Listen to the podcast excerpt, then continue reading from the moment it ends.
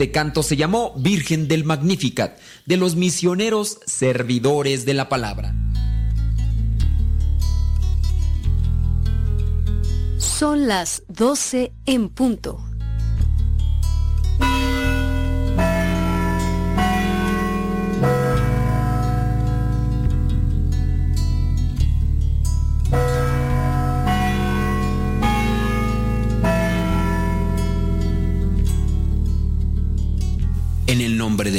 Padre, del Hijo y del Espíritu Santo. Amén. El ángel del Señor anunció a María, Y concibió por obra del Espíritu Santo. Dios te salve María, llena eres de gracia. Buenos días. Iniciamos nuestra jornada poniéndonos en manos de nuestro Creador. Pedimos su gracia para enfrentar como hijos suyos cada reto que la vida nos presente, acompañados de María, la dulce Madre que nos invita a proclamar las grandezas del Señor. Camina con nosotros en radiocepa.com, emisora católica de los misioneros servidores de la palabra.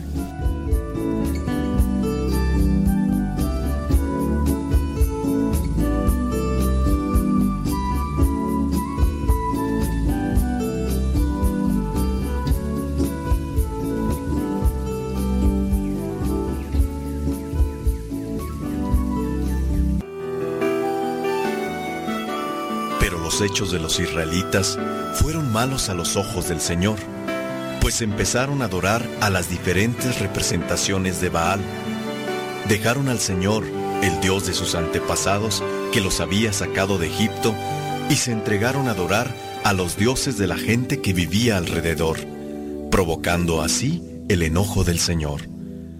Dejaron al Señor por adorar a Baal y a las diferentes representaciones de Astarte. Y por eso el Señor se enojó contra Israel e hizo que los ladrones los despojaran de lo que tenían y que sus enemigos de los alrededores los derrotaran sin que ellos pudieran hacerles frente. Cada vez que ellos marchaban a la batalla, el Señor se ponía en su contra y les iba mal, según él mismo se lo había anunciado. Sin embargo, aunque el Señor puso a los israelitas en aprietos, también hizo surgir caudillos que los libraran de quienes los despojaban. Pero los israelitas no hicieron caso a estos caudillos, sino que fueron infieles al Señor y adoraron a otros dioses. Sus antepasados habían obedecido los mandamientos del Señor, pero ellos no siguieron su ejemplo. Cada vez que el Señor hacía surgir un caudillo, también lo ayudaba, y durante la vida del caudillo, libraba a los israelitas del poder de sus enemigos, pues sentía compasión de ellos al oírlos gemir por causa de la opresión que sufrían. Palabra de Dios.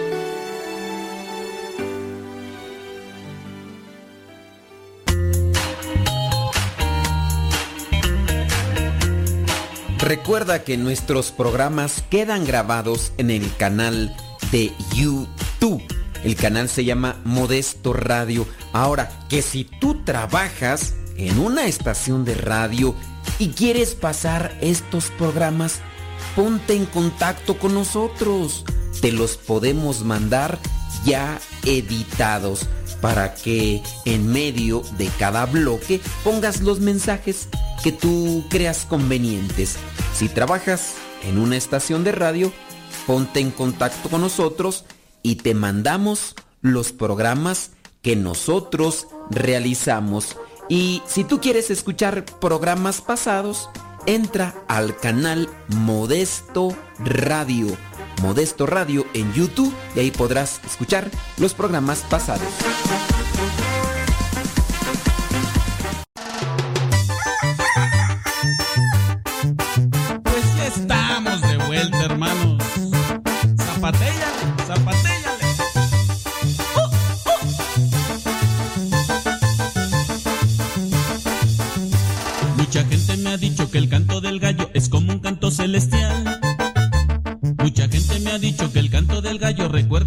Uno está mal.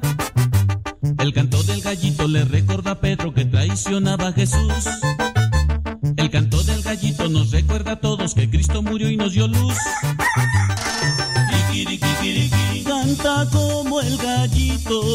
Que no triunfe Satanás. Quiere mucho a mis hermanos.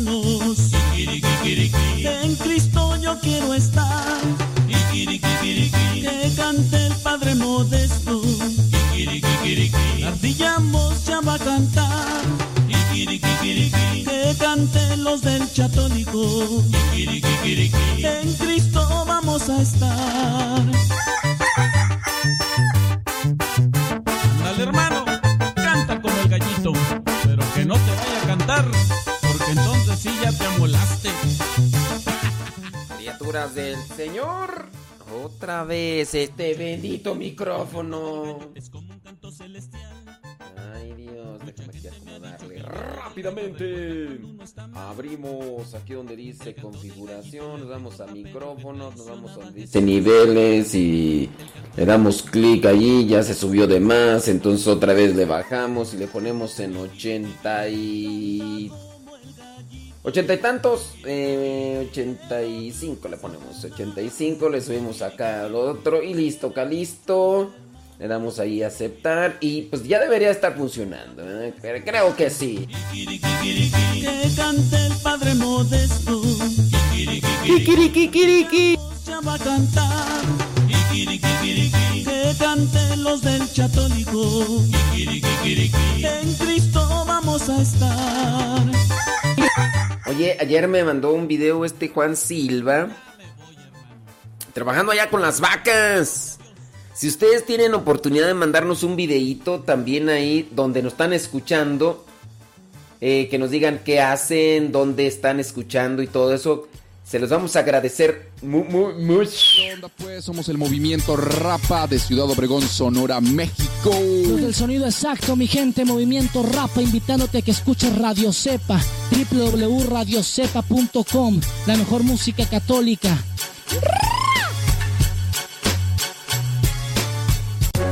La boca habla de lo que el corazón está lleno.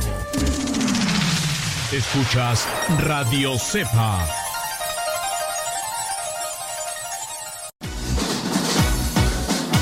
Ya, ya estamos acá de regreso. Saludos a Conchis. Vaya Conchis. Milagro que nos está escuchando la Conchis. Saludos, dice. Ay, Jesús. Valeria, ándele pues. Dice que hace 20 años. eh, Oh my wow, Malena Campos dice que Dios le concedió hace 20 años ser mamá de su hija Valeria. Órale. Órale pues, Malena. Saludos. Déjame ver quién más. Saludos, dice desde Panorama Simri, California. Mándenos su videíto al WhatsApp de Radio Cepa. Es muy fácil. Si tú ya tienes la nueva aplicación de Radio Cepa. Ahí tú puedes mandar ahí.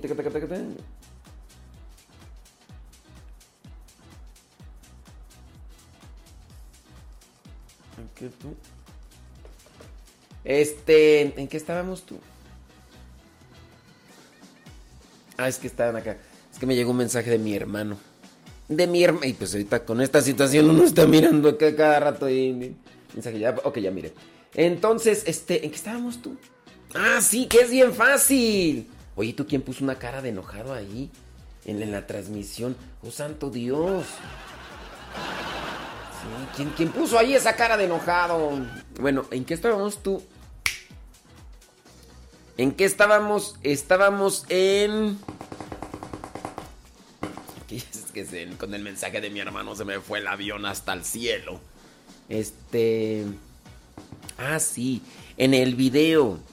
Manden un video. Es bien fácil de conectarse al WhatsApp de Radio Cepa. Al WhatsApp de Radio Cepa.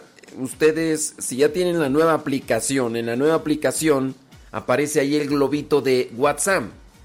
Y ya ustedes ahí nomás le dan clic y se conecta a su WhatsApp y listo. La otra, si tú dices, ay, es que yo no me sé cuál es el número de WhatsApp de Radio Cepa, te la pongo sencillita, sencillita. Tú entras al Facebook de Radio Cepa, entras al Facebook de Radio Cepa y allí donde aparece la, la foto de Radio Cepa, ahí está un circulito. A ver, déjame ver cómo, cómo aparece en, cuando, cuando te metes al celular.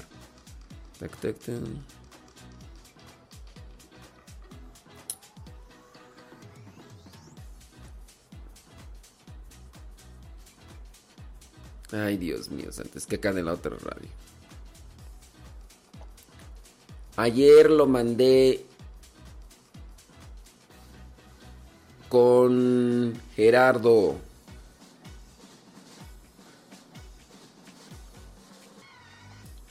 Como tú no contestas los mensajes,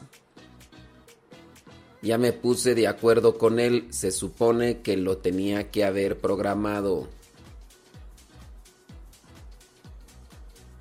Pues sí, yo echando pleito aquí en, ah, en vivo. Pero bueno, ustedes no saben quién es Gerardo. Que pases buen día. Y con Gerardo voy a estar mandando los programas para que él los programe. Listo, ya. Ay, es que es que es en la otra radio, hombre, que estamos allá. Ay, Dios mío santo. Igualmente. Sí, es que... Pues es que no contesta los mensajes y... Ay, Dios mío santo. Todopoderoso. ¿En qué estábamos? Ya otra vez me... Ya otra vez... Es que este es de la otra radio, tú. Ah, sí es cierto que iba a checar el Facebook de Radio Cepa. Miren, Es bien sencillo. Ustedes se meten al Facebook de Radio Cepa, buscan la página Radio Cepa. Déjame ver aquí. Ahí está. Ven Radio Cepa. Se meten en Radio Cepa. Y es sencillo. Ustedes ahí ven Radio Cepa al aire. Después está el círculo donde está de fondo negro que dice Radio Cepa. Radio Cepa así como con letras de color oro y después el fondo negro, Radio Cepa. Y si se fijan, ahí aparece eh, el círculo azul que dice WhatsApp. Ahí aparece WhatsApp.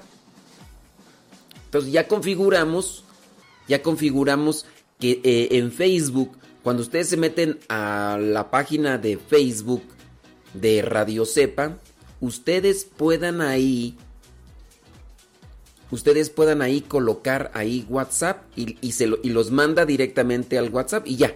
Es que si les doy el número, no le van a agarrar. ¿Por qué? ¿Por qué les digo que no le van a agarrar? Es que algunos no le agarran, la neta.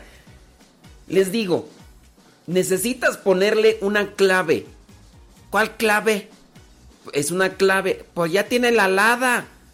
El área. Sí, pero aparte de la alada, el área va. ¿Cuál yo? Yo no necesito clave. Yo lo que necesito es dinero. Ok. ¿Me entienden? Pero bueno. Es que es, es, pues ponerse. Hay personas que opinan por opinar. No opinan para aportar un comentario, sino nada más por opinar. Por ejemplo, ayer tú, ayer en la noche se hizo un caos en Facebook. Ayer en la noche se hizo un caos en Facebook. ¿Cuál fue la situación? Mucha gente, mucha, pero mucha gente está conectada a las redes sociales porque no están trabajando. En Estados Unidos ni se diga. Y así en otras partes. Entonces, muchos cantantes, artistas y predicadores están queriendo hacer transmisiones en vivo por Facebook. Como hay mucha gente conectada, haciendo videollamadas, transmisiones en vivo, la red de Facebook se saturó. Y pues bueno, no faltó aquel conspiranoico, aquel de mira nada más, los gobiernos están coludidos. Ya Facebook se unió a los Illuminati y está bloqueando todas las transmisiones en vivo. No se puede transmitir en vivo porque no quieren que demos a conocer un mensaje. Ya Facebook se puso en contra de nosotros los católicos. Ya Facebook se puso en contra de todos nosotros. Entonces una persona que me mandaba un mensaje me decía, si es cierto que Facebook ya también no quiere que transmitamos mensajes de esperanza, que porque quiere que todo el mundo caiga en caos. Y ya tuve que explicarle con peras y manzanas a esta persona que la cosa no es así. Esta es una cuestión de transmisión de datos. Aunque ustedes no digan, ¿cuáles datos? Pues si yo sí pago. Yo, yo tengo mi contrato, yo sí pago, tengo contrato ilimitado. No de esos datos, no. Tú necesitas datos de internet para conectarte a internet. Pero lo que tú no sabes es que cuando tú te conectas a una página, para que tú veas una página, se está haciendo una descarga de datos. Lo estoy colocando así en ese término entendible, más o menos, ¿verdad? No sé. Entonces, cuando tú te conectas a una página, cualquier página, en tu dispositivo se están descargando datos. Est- estos datos, pues, son lo que le llaman las famosas cookies o la famosa memoria caché. Entonces está descargando ahí tanto en tu computadora como en tu en tu teléfono celular, ¿ok? Y entonces, ¿qué es lo que pasa? Que como hay muchísima más gente que incluso el fin de año, entonces se saturó la red. Dice Zuckerberg, porque estaba mirando, es que nos pusimos a platicar, tú ya sabes que yo y el Zuckerberg somos cuates. Entonces el Zuckerberg me dijo, no, mira, Modesto, lo que pasa es que... Porque él no me dice padre, porque pues como no... Antes decía que no era creyente, pero dice que ahora sí ya cree porque como pues eh, tiene una hija ya con, con la chinita y pues la chinita le dijo, no, tienes que creer y todo. Entonces ya la convenció. Ustedes ya saben, ¿verdad? Entonces ya me estaba platicando, no me dice padre, pero sí me dice, no, modesto, mira, lo que pasa es esto, mira. Eh, imagínate que nosotros tenemos un hotel. Este hotel, eh, los días que más se ocupan son en diciembre, porque son vacaciones, entonces muchas familias vienen aquí. Entonces, eh, regularmente medio se llena, se llena, o sí, casi se llena en diciembre, que es el, el mes en el que más se utiliza. Y son 300 habitaciones. Entonces, ¿para qué construimos más? Si, no, si apenas se completa en diciembre y es el mes que más se utiliza, tenemos 300 habitaciones. Muy bien, pues con esto del coronavirus y demás, con esto del coronavirus y más, pues mucha gente, mucha, pero mucha, pero mucha gente, más que en el mes de diciembre, no está, trabaja, no está trabajando. Entonces, las 300 habitaciones que estaban pues ya quedaron saturadas y hay afuera otras 500 personas que quieren una habitación. Dice, pues no se puede. Y le digo, pues sí, eso es. Entonces, así explicándolo con peras y manzanas, así más o menos es la onda. No es que, que Facebook esté así como que conspirando para que tú no transmitas un mensaje, ¿no? Pues son datos. Ahora ustedes dirán, pero ¿por qué no pones más datos? Pues tan sencillo. Pues lo mismo que sería, por ejemplo, para una persona de hotel. Voy a poner el ejemplo, no sé si todavía Don Benja, allá del Seco Puebla, tiene un hotel. Don Benja tiene un hotel, ahí junto con mi tocaya, eh, eh, la señora Modesta, mi tocaya, y Benja, y bueno, sus hijos tienen un hotel ahí en el Seco Puebla. Imagínate que un día le llegan así no sé cuántos cuartos tendrá el hotel, ¿no? Pero imagínate que tiene 50 cuartos. Y un día, hoy, en la tarde le llegan eh, 200 personas.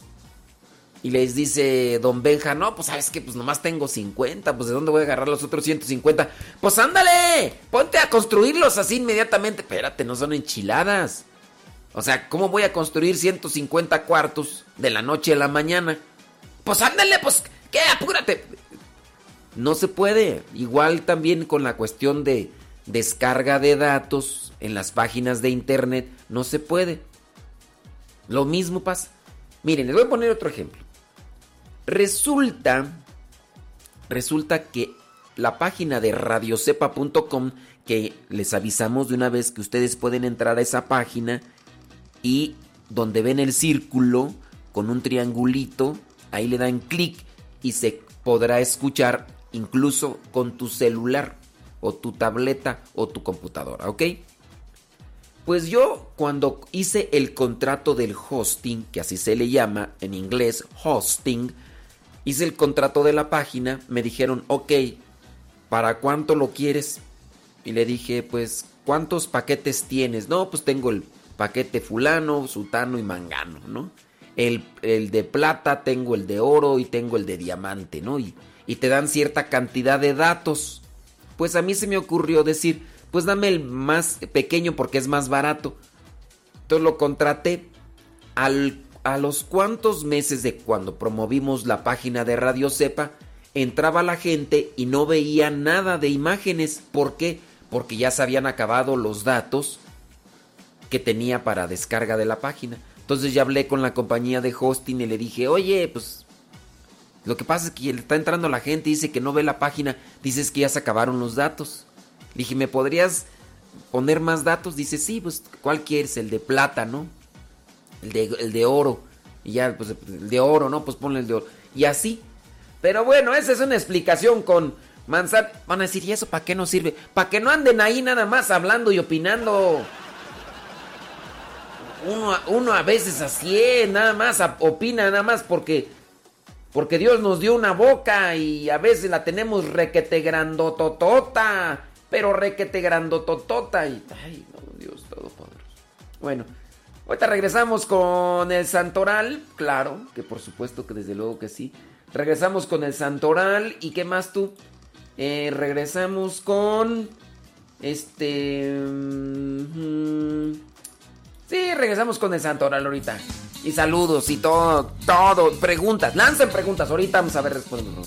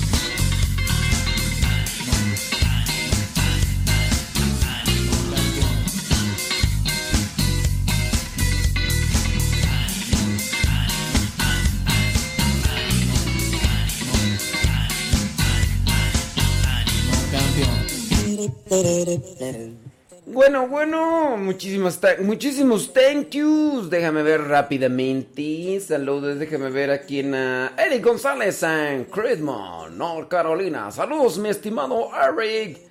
Eugenio Vargas desde Santa María, California. Saludos, dice para su esposa Verónica. Oye, Eugenio, marzo. ¿Cuándo era allá en, en Santa María tú? Hasta mayo, ¿no? Ah, sí. ¿Qué dicen allá en... ¿Qué, dicen en Santa María? ¿Se va a hacer o no se va a hacer la machaca? Ey, no, es que a mí me invitaron, pero la verdad es que... Pues sí, eh, no, no, no, no pudimos, no pudimos, no pudimos. no, no pudimos. Hoy, hoy es día 25, es miércoles 25 de marzo, aquí poniéndole sabor al caldo, al mal tiempo, buena cara y mucha, pero mucha oración. Takumi Yuga, ¿cómo están todos en el chat? Dice, ah, entonces no nos está saludando a nosotros. Ah, entonces tampoco la saludamos también nosotros. Pues, nomás saluda a los del chat.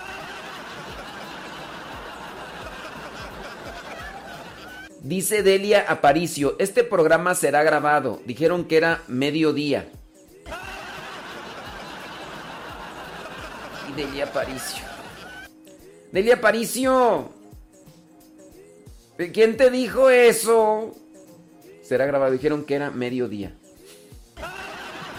Ah, por el Angelus que se nos fue. Es que se nos fue, Delia.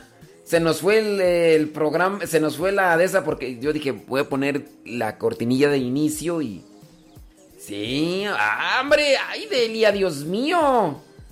Eh, saludos desde Atlanta, Georgia, dice Roxana Ramírez. Eh, saludos a mi prima Goya. Saludos.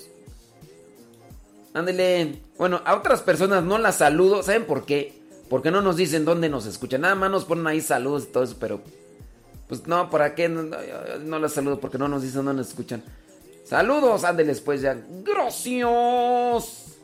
Eh, acá en la pizca de la fresa dice Eugenio Vargas. Oye, Eugenio, no seas malito, grábanos un video. Así, mira, y mándalo ahí por el WhatsApp de Radio Cepa. Un video así donde estés así. Acá andamos, miren, en la pesca, en la pizca de la fresa y escuchando Radio Cepa. Y ya, así, así como el que mandó Juan Silva. Ahí anda con las vacas y todo el rollo. Mándenos un videíto que nos digan y, sirve que pues, nos dicen, no, pues miren, yo trabajo en esto, yo aquí escucho, Radio Cepa y así. Les voy a agradecer mucho. A si se puede, Eugenio. Digo, andas piscando fresa, pero pues, uno- un- unos 30 segundos, un, menos de un minutito. Saludos, dice. A ver, a ver, eh, a ver, dice, saludos a mis hijos que todavía están en la cama. O sea, a mis hijos. Ay, Dios mío, santo. Desde Vancouver, Washington. Saludos desde Silmar, California, dice Gaby González. Saludos desde Juan González, desde Houston, Texas. Echándole rayas al tigre. Mm. Saludos Rey Estela desde Alabama. Tel- Alabama. Desde Tere Reyes desde Dallas, Texas. Eh, María Camino desde Chandler, Arizona. Saludos, mi pregunta es cuando estoy viendo la misa por internet, sigo la misa como si estuviera en la iglesia, como hincarme y todo. Pues mira, yo no te puedo decir si sí o no. Pero lo cierto es que si tú sigues la misa así como hincarte, ponerte de pie, estás disponiendo todo tu cuerpo, ¿no? ¿O no? Imagínate estar acostado así y mirando ahí el celular y viendo la misa. Pues no, no, no. Creo que si quieres tú tener mayor participación, lo mejor sería que, que hagas las cosas que se van realizando dentro de lo que es la misa.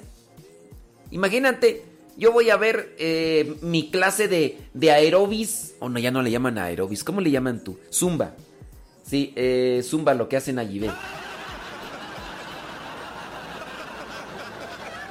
Y entonces, imagínate que de repente digan, ah, pues sabes qué, este, voy a seguir mi clase de aerobis, la voy a seguir aquí en la acostadito en la cama, no voy a, no voy a levantarme, no nada de eso y, pues yo digo, yo, yo digo que no, no sé ustedes qué piensan, pero, pues yo digo, yo digo que, que, que, las cosas así, entonces todo lo que se vaya haciendo en la misa, pues trata de irlo siguiendo para que también vayas tú aprovechando más la celebración, ¿no? Digo, digo. Saludos, dices desde Chicago, Eddie González, ándele. A ver, ¿quién más tú? Marisela Ledesma.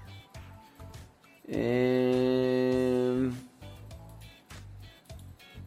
¿Quién más tú? Mhm. Imelda Delgado, desde Anaheim, California. Bueno, ahorita sigo leyendo ahí sus comentarios. Saludos a Mayito Lugo, Rosalinda Orozco de izquierdo. Bueno, vámonos al santoral del día de hoy, 25 de marzo. Ahora sí, vámonos con el santoral. Ahí va, ahí va, ahí va, porque luego también... Si no saludo, se quejan. Y si saludo, mucho se quejan. Oh, pues, hombre, ¿por qué se quejan?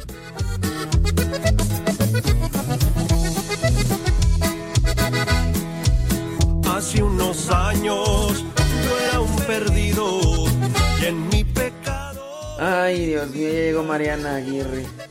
Ay, Mariana Aguirre, no sé por qué me recuerdas a esto.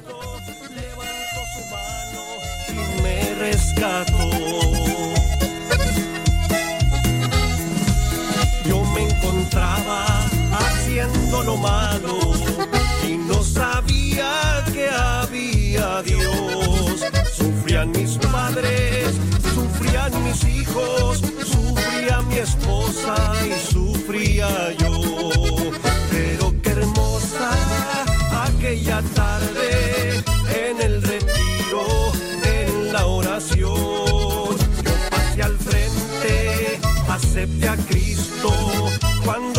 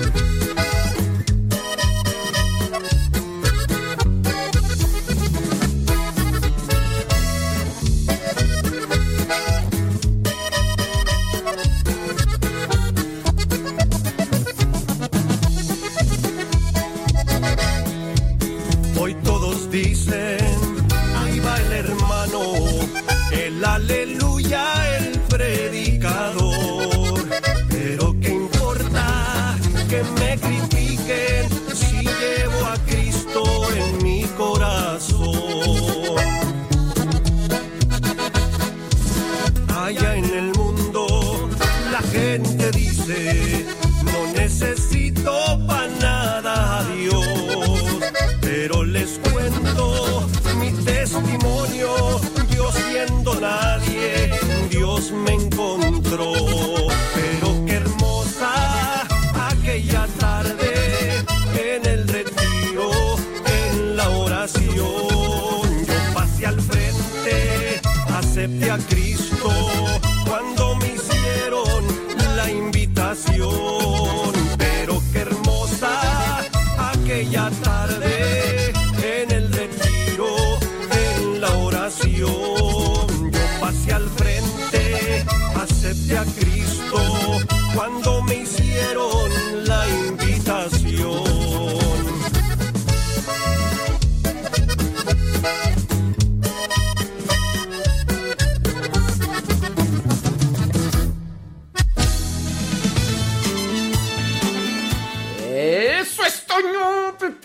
Bueno, pues el día de hoy es la solemnidad. Solemnidad. Dentro de la cuaresma está la solemnidad de San José. Que de hecho, mm, pues son de los. En cuaresma son de los únicos días que se canta el Gloria. Solemnidad de San José. Y también esta que es solemnidad, es la anunciación del Señor o también conocida como la encarnación del Señor. Solemnidad de la asunción, perdón, asunción no, anunciación, anunciación y encarnación. Anuncia cuando recibe cuando recibe el mensaje la Virgen María, le anuncian y, y al mismo tiempo se da la encarnación. El ángel le dice, oye, pues así, así, así. ¿Y cómo será esto? El Espíritu Santo, ya. Y en ese instante. Esta fecha es variable, ¿por qué? Porque la fecha se trata de colocar de manera que también sea el tiempo que a partir de ahora hasta el 24 de diciembre, 25 de diciembre, sean los nueve meses. Entonces, ahorita vamos a poner una cápsula ahí para que se les explique más o menos lo de la anunciación. Oigan, el día de hoy, 25 de marzo, la iglesia tiene presente a San Dimas, conocido como el buen ladrón.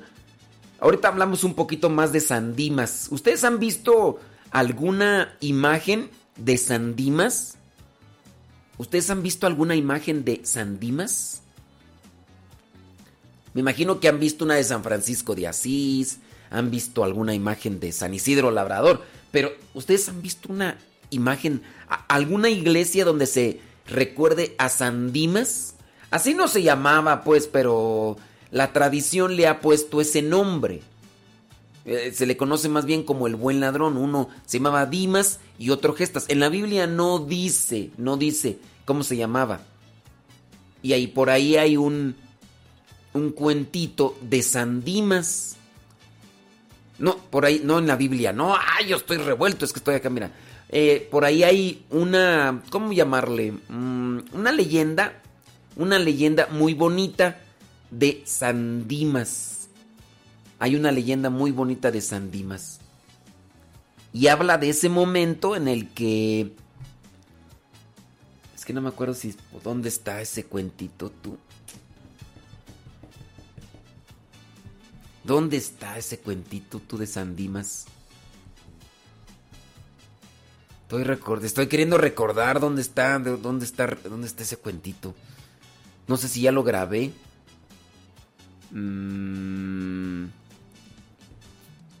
No, no recuerdo si ya lo grabé. Bueno, la, leyenda esta o la tradición explica de que San Dimas tenía lepra. Ese, es- ese es- eso está en un evangelio apócrifo. Es una tradición. De ahí, de hecho, de los evangelios apócrifos se toman estas tradiciones para ponerles nombre a aquellos que no aparecen con nombre en, la Biblia, en su caso. Por ejemplo, de San José. Se dice que San José murió. No me acuerdo de qué habla el evangelio apócrifo. No me acuerdo qué murió, pero bueno, que eh, murió y por eso es que ya tampoco no aparece en lo que vendría a ser el momento de la crucifixión. Pero bueno, en un evangelio apócrifo, acuérdense lo que significa apócrifo. ¿Sí se, sí se acuerdan qué significa apócrifo? A ver, vamos a preguntarles a los que están ahí conectados, ¿qué significa la palabra apócrifo? Ahorita vamos a revisar. A ver, Mariana Aguirre, tú que eres comunicóloga y que eres teóloga y que eres este maestra y no sé qué. ¿Qué significa la palabra apócrifo? A ver si es cierto que como a ver si es cierto que como roncas duermes. Bueno, en estos evangelios apócrifos se narra la historia de cuando María y José van de camino a Egipto. Entonces se hace noche y hay una cueva. Se meten a la cueva y resulta que en la cueva está una familia completa. Dentro de la familia completa está una señora que tiene a un niño que es de la misma edad del niño Jesús. Porque con, con esta familia están unas mujeres y está... Entonces cuando miran a José y a María con un niño, lo dejan entrar. Porque resulta que esta familia es... Son ladrones, son asaltantes. Pero el niño más pequeño tiene indicios, principios de lepra. Cuando José y María entran en esta cueva, durante esa noche, la mujer ofrece agua para que bañe al niño Jesús. La mujer, la esposa de uno de los asaltantes, de los estos atracadores, se dio cuenta que José y María no eran como todos y que había algo muy especial en ellos. Después de que el niño Jesús se bañó, la mujer pidió que si su hijo se podía también bañar con la misma agua que se había bañado a Jesús en aquella tinita. Así como nos bañaban antes a muchos de nosotros, ¿a poco no? A, nosotros nos bañábamos así, me acuerdo yo que mi mamá ponía una tina, ponía agua fría, después ahí en la lumbre calentaba en una cubeta toda llena de, de tizne, eh, alrededor pues ponía agua y calentaba y después esa agua caliente la echaba en la tina y ahí nos metíamos varios hermanos, pues como éramos seis en aquel tiempo, pues ahí nos metíamos ahí varios. Bueno, pues igual esta mujer, después de que se bañó, se bañó al niño Jesús, pidió que si se podía bañar ahí. Entonces la mujer metió a su hijo, que tenía principios de lepra, lo metió en la misma agua en la que se había bañado Jesús. Y se dice que cuando sacó ya al niño, el niño, pasada el, tiempo, se le fue quitando. Entonces que hubo algo, pues que como en agradecimiento. Pero el niño, al crecer en una familia de asaltantes, pues no pudo dejar ese tipo de vida. Después fue cuando ya lo tomaron preso y después él sabe que hay alguien y que a lo mejor presiente que es Jesús. Y por eso él, aunque no haya sido seguidor de Cristo, sabe que es que él es el hijo de Dios. Y por eso le reprocha al otro. Por ahí hay un libro, aunque no me acuerdo cuál es el autor, donde describe esta novela, es una novela, pero que es bonita, ¿no? Que te inspira, que, que te llama la atención. Igual lo que vendría a ser el Evangelio apócrifo, que no me acuerdo cuál es tampoco, porque hace muchísimos, pero muchísimos años, estoy hablando más de 15 años, que leí esto, no me acuerdo. Pero esto vendría a ser como que un, un, un cuento, como una leyenda, como una historia piadosa. Así como las historias que escribió... eh, ¿Cómo se llama tú? ¡Ay, ay, ay, ay, ay! Eh, este, mm, Valtorta. Ana María Valtorta. Esta mística italiana que escribió los libros de la vida de Jesús. Escribió no sé cuántos tomos. ¿Qué se, ¿Cómo se llama tú? Valtorta. Que son pues así cosas que, que, que, que sirven para la piedad porque pues describe de una manera cosas que no están en la Biblia, pero que cuando tú las vas leyendo, como que te vas adentrando y te vas imaginando, y eso al final de cuentas pues te deja un sentimiento o también te deja una sensación como que de, ay, qué padre, qué bonito y todo ese rollo.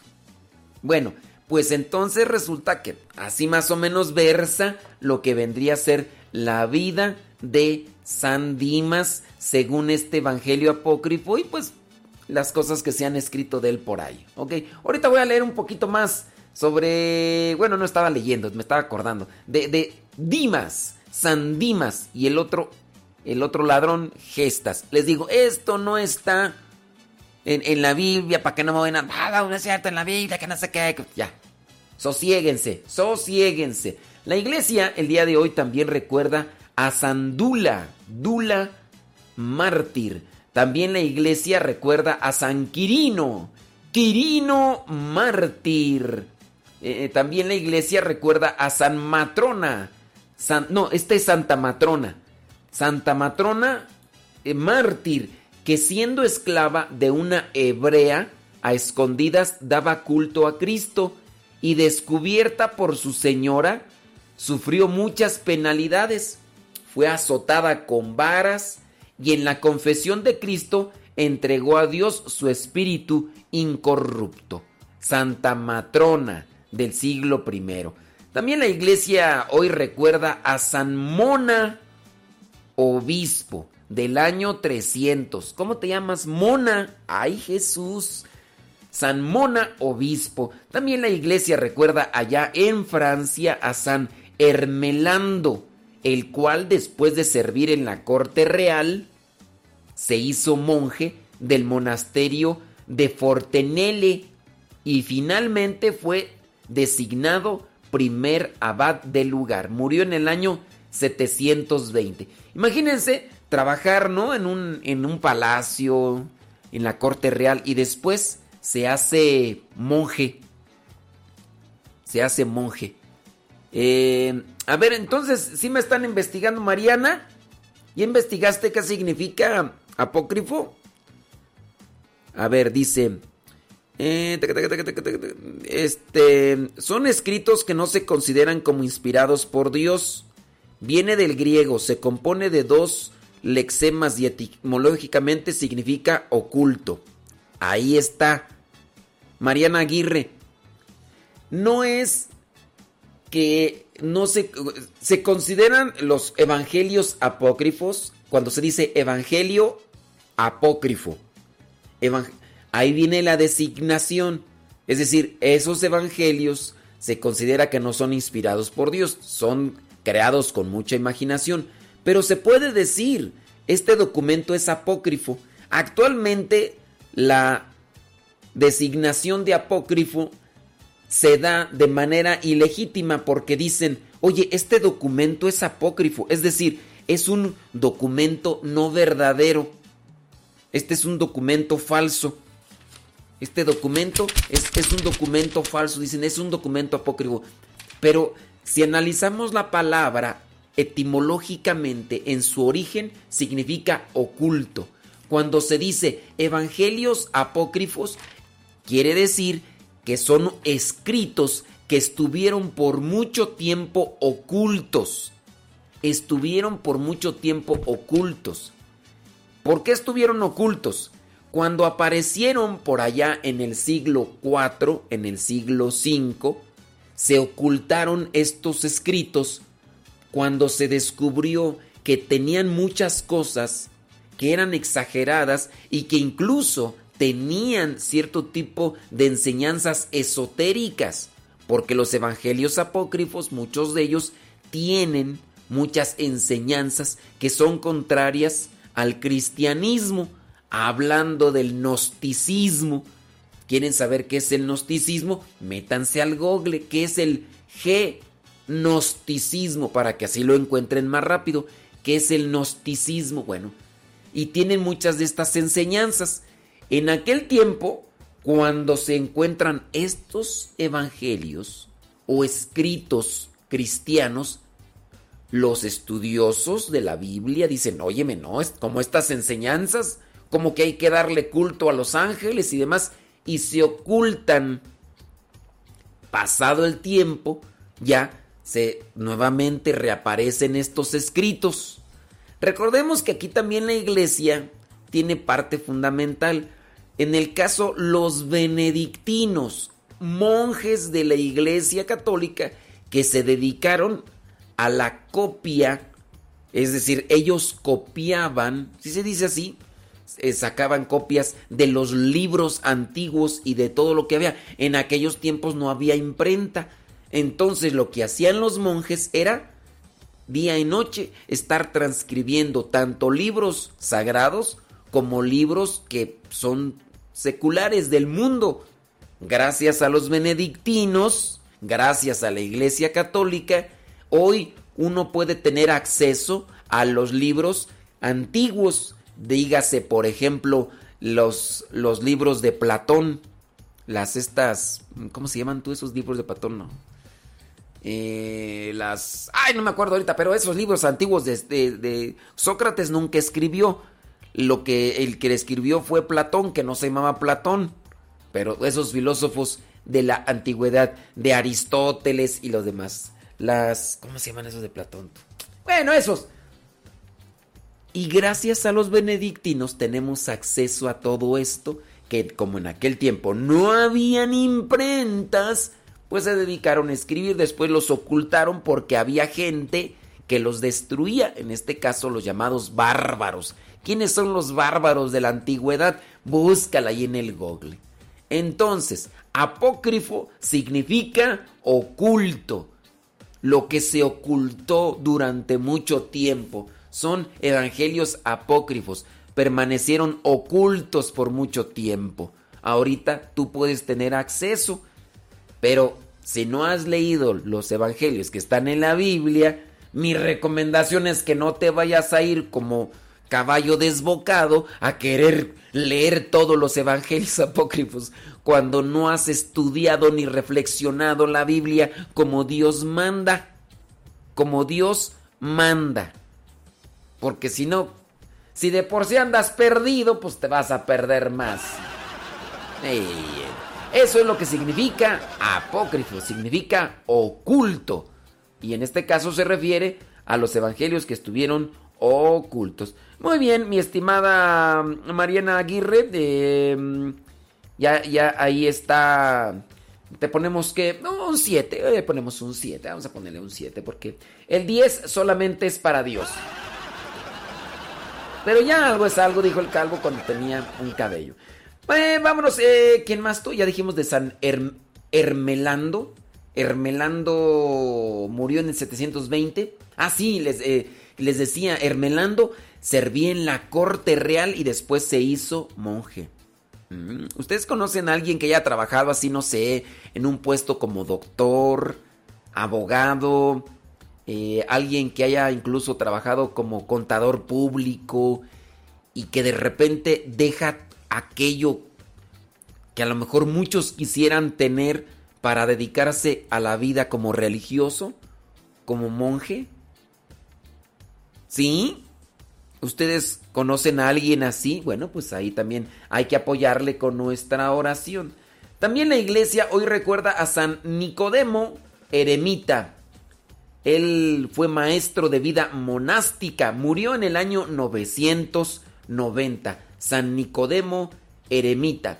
También la iglesia recuerda a San Procopio, que dejando mujer e hijo, abrazó la vida eremítica y después presidió el monasterio fundado por él mismo. Así que esto fue allá en el año 1053. 1050. Ustedes van a decir, pero ¿cómo puede ser posible que dejó a su mujer y a su hijo? Váyanse a ver, váyanse a ver la vida de San Procopio del año 1953 para que no anden haciendo juicios, porque luego nomás hay haciendo juicios nomás porque sí. También la iglesia hoy recuerda a Santa Margarita Cliterou, mártir. Dice, la cual con la ausen anu, con la anuencia de su marido. ¿Qué es anuencia tú? Con la anuencia de su marido. A ver, ¿qué es anuencia? Consentimiento. Ándale. No, pues deja cambiarle anuencia. Con la anuencia de su marido. ¿Qué es anuencia? Ay, qué ignorante. Busca los sinónimos. Es consentimiento. A ver, pues deja. No, es que no, no.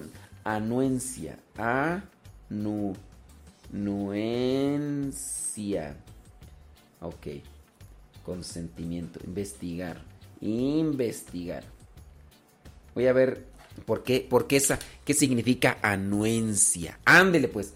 Bueno, con el consentimiento de su marido abrazó la fe católica en la que educó también a sus hijos y se preocupó de ocultar en su casa a sacerdotes que eran perseguidos, por cuyo motivo fue detenida varias veces durante el reinado de Isabel I y finalmente rehusando que su causa fuese llevada ante el tribunal para que los ánimos de los consejeros del juez no cargasen con la responsabilidad de su sentencia a muerte, la condenaron por su fe en Cristo a ser asfixiada hasta la muerte bajo un gran peso. ¡Ay Jesús! Santa Margarita Cliterou. ¿Qué tal? O sea, ella se dedicó a esconder a los sacerdotes allí en su casa que eran perseguidos por esta reina Isabel I. Educó, eh, abrazó la fe católica, también educó a sus hijos. Y entonces cuando ya después la descubrieron que ella estaba ocultando a los sacerdotes allá en Inglaterra, ella pues la asfixiaron tú. Oh, santo cielo. Santo cielo. La asfixiaron. Están haciendo una pregunta. Dice, padre, ¿lo del pañuelo de la Verónica que limpia el rostro de Jesús está en la Biblia? No. Perdón, es que yo no sé mucho. Algunas estaciones de la cruz también son tradiciones de la iglesia. Eh, acuérdense, eh, acuérdense que el Via Crucis es una devoción. Es una devoción que está apegada a ciertas tradiciones. Miren, yo les voy a recomendar aquí. Métanse ahí en el Google con respecto a lo que vendría a ser el, el paño del rostro de Cristo. Van a leer y se van a dar cuenta que no aparece en la Biblia. El de lo de son tradiciones que se aplican. Ahora, ¿por qué se, por qué se aplican esas tradiciones? Porque se dice que existen esos paños. Bueno, están por ahí estos paños, estos lienzos. Están estos lienzos. De hecho, uno está en el Vaticano, pero hay otros más. Es que no me acuerdo en qué programa fue donde hablamos de eso. Pero bueno, no, no está en la Biblia, es también una tradición, ¿ok? Pero sí, chequen ahí en la página de Asiprensa. En Asiprensa aparece un documento bastante extenso sobre lo que vendrían a ser estos lienzos. Estos lienzos que son devociones. Son devociones que inspiran. El Via Crucis. ¿Cómo nació el Via Crucis? Creo que sí. Yo hice un podcast, tú. Déjame ver si ahorita lo encuentro este podcast y ya de una vez se los comparto. Por ahí.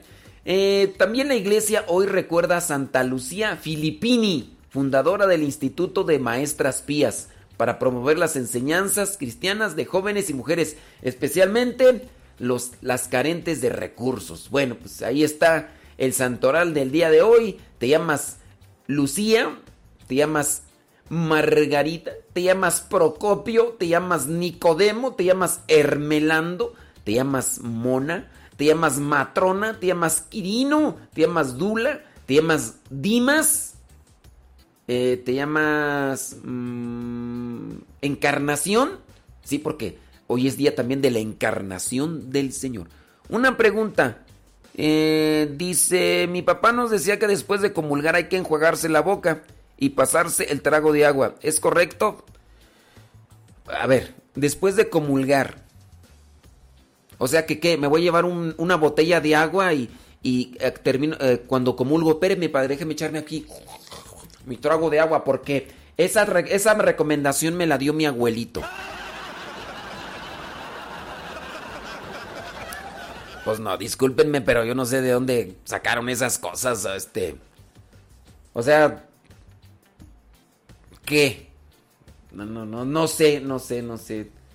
Ay, Dios mío, pues les digo, hay cosas pues que, que se van ahí acarreando, quién sabe de dónde, alguien la dijo y... Yo, yo, a lo mejor puede ser que por eso a veces nos desviamos, ¿no? Porque dentro de lo que vendría a ser una estructura patriar- patriarcal o también matriarcal, ¿verdad? Porque también se puede dar. Quien, está al frente y que tiene potestad muchas veces dice cosas y las tomamos como palabra de Dios. Como palabra de Dios. Es que lo decía mi abuelo y a mi abuelo hay que tenerle respeto.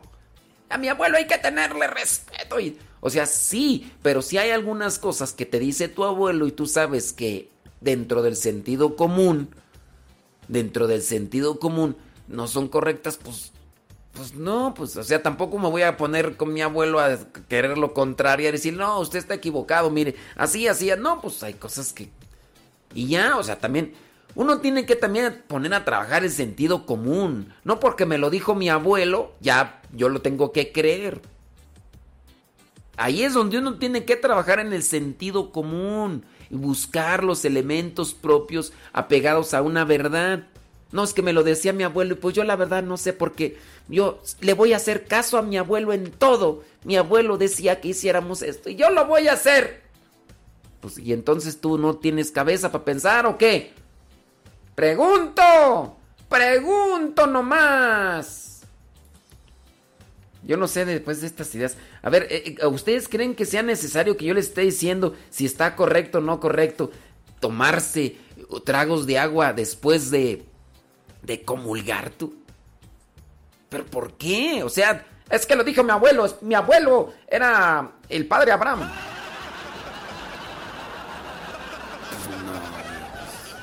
A ver, yo lo que les he recomendado es que cuando vayan a comulgar no mastiquen la hostia consagrada.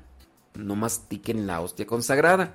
Porque masticar la hostia consagrada hace que algunas partículas puedan quedar ahí entre los dientes. Y más si ustedes tienen los dientes de olotera como yo. Si ustedes tienen los dientes de olotera como yo, ahí se va a quedar ahí partículas del cuerpo de Cristo y después no vaya a ser que hablando, ¡pum! se vaya a salir una, pues no, ¿verdad? Pues sí. ¿Sí saben qué es una olotera? Ay, es que a ustedes les hace falta barrio. Ay, pobre gente, de veras, hombre. Bueno, entonces, ¿en qué estábamos? Em, entonces yo les recomiendo no mastiquen la hostia consagrada, yo la y ya va para adelante. Ahora, eh, pero es que mi abuelo decía que hay que tomar agua después de la comunión. Tu abuelo puede decir muchas cosas, pero pues eso no hay necesidad. Pues si ya, ya me llevé. No, pero es que mi abuelo. Oh, que mi abuelo. Mi abuelo. Mi abuelo.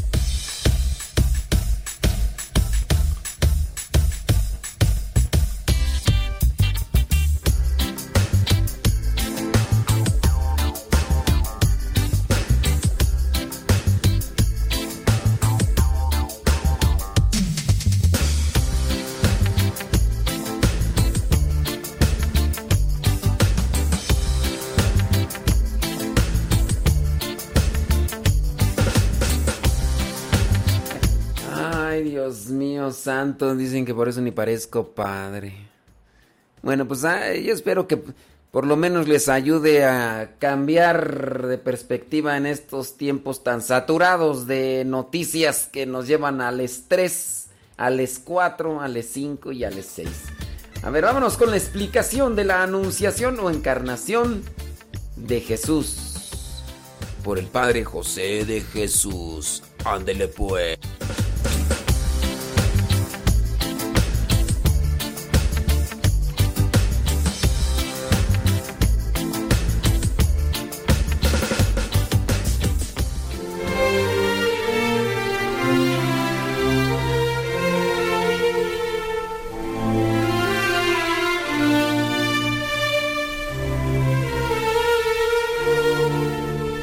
25 de marzo se celebra la anunciación del ángel a la Virgen.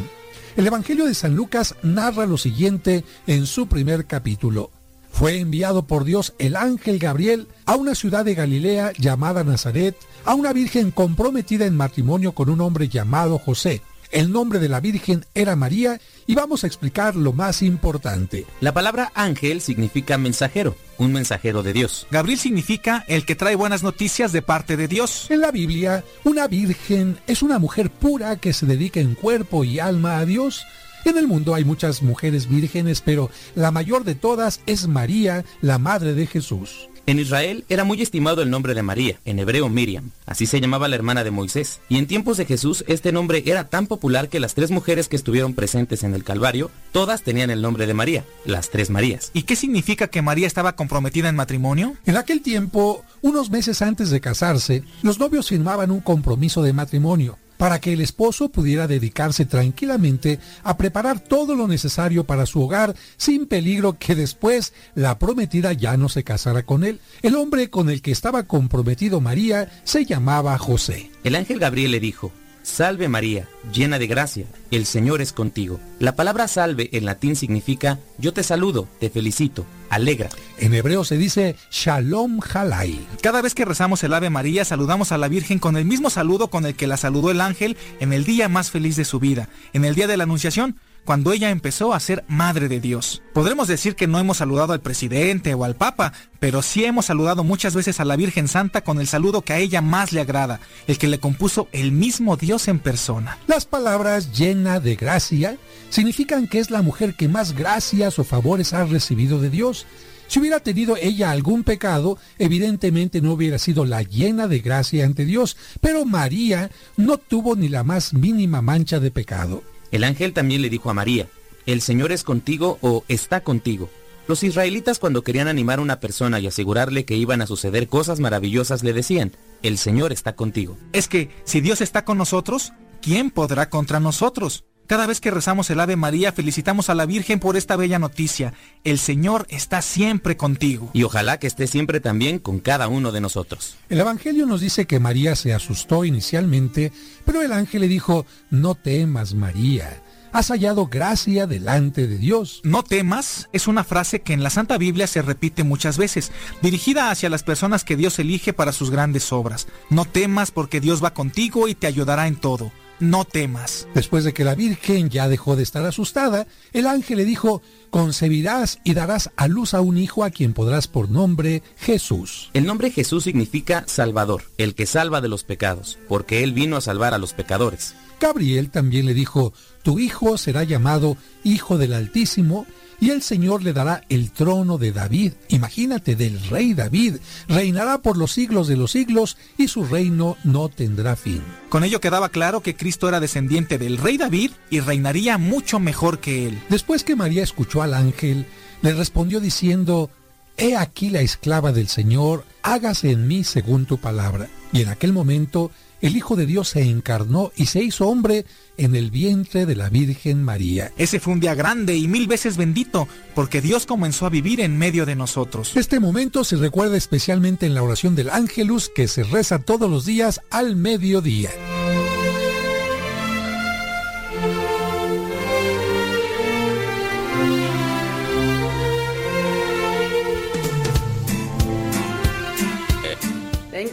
Thank you, very much. Miren, este Arnulfo que es quien también nos está ayudando a subir los audios al Spotify sobre el programa.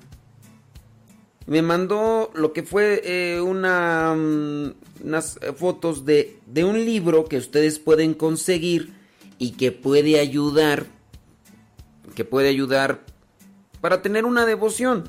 El libro ustedes lo pueden conseguir, se llama La vida oculta de la Virgen María.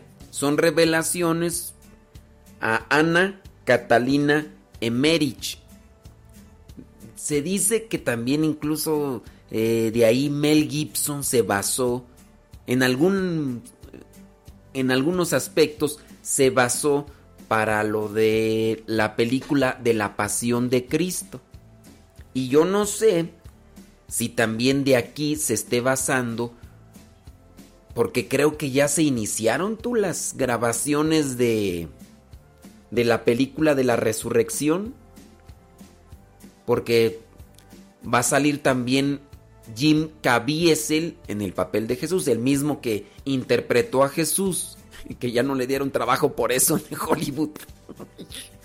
Mulas hasta bueno, pues el Mel Gibson dijo, pues vámonos después de más de 10 años. No, ¿cuál más de más de 20 años? Más de 20 años. Mel Gibson dice, pues vamos a hacer ahora la película de la resurrección. De la resurrección de Cristo. Y no sé si también vayan a basarse en este libro. Eso sí, déjenme decirles que está cariñoso ese libro. Yo por eso no lo tengo, pero yo, he leído otros libros así de novelas así, pero mm, les digo, no me acuerdo lo porque la, la leí en el año 1999. 1999-2000 leí una novela muy bonita también sobre la vida de la Virgen María. Es una novela, de hecho se llamaba El Evangelio de María. No me acuerdo qué sacerdote, porque lo escribió un sacerdote, pero bueno, Arnulfo me envió estas este, copias de fotos de ahí del libro.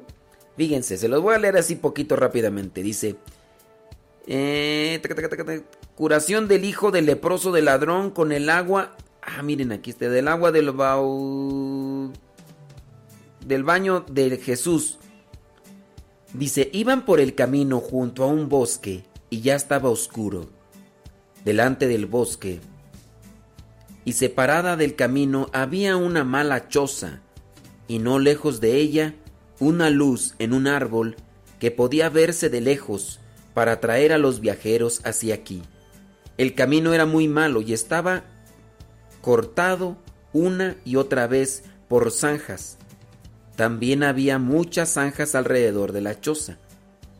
Por las partes transitables del camino habían tendido por doquier hilos escondidos, que cuando los viadantes tropezaban con ellos, daban algún tipo de señal en la campanilla de la choza.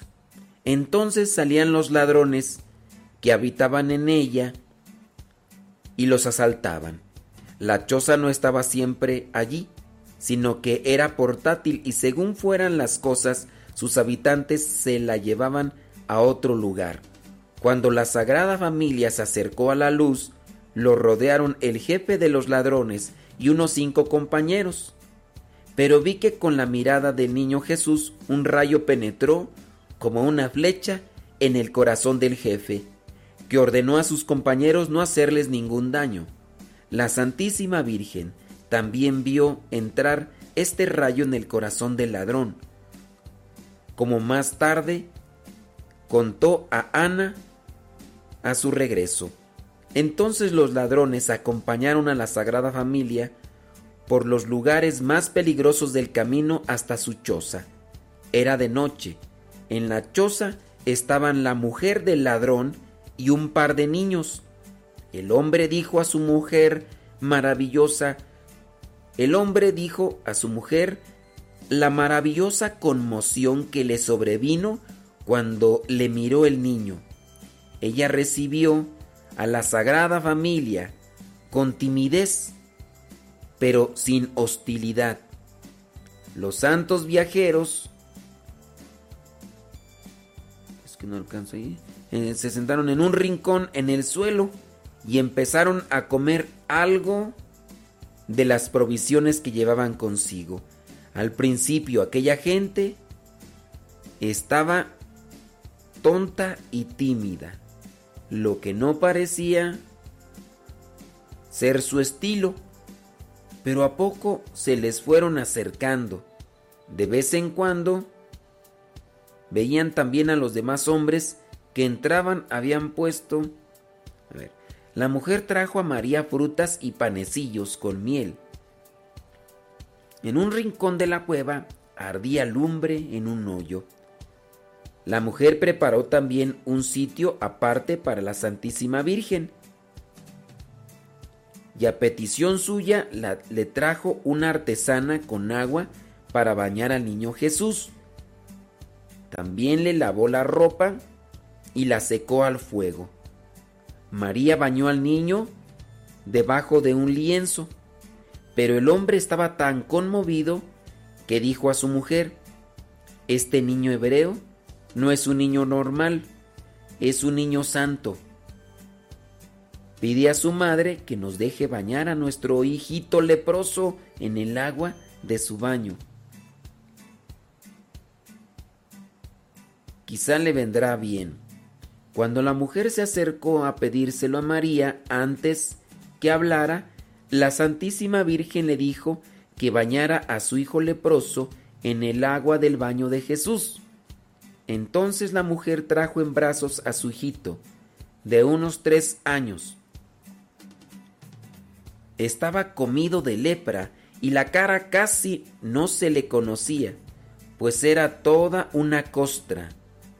El agua donde habían bañado a Jesús parecía más clara que antes, y cuando metieron al niño leproso en el agua, se le cayeron las costras de la lepra, cayeron al fondo y el niño quedó limpio.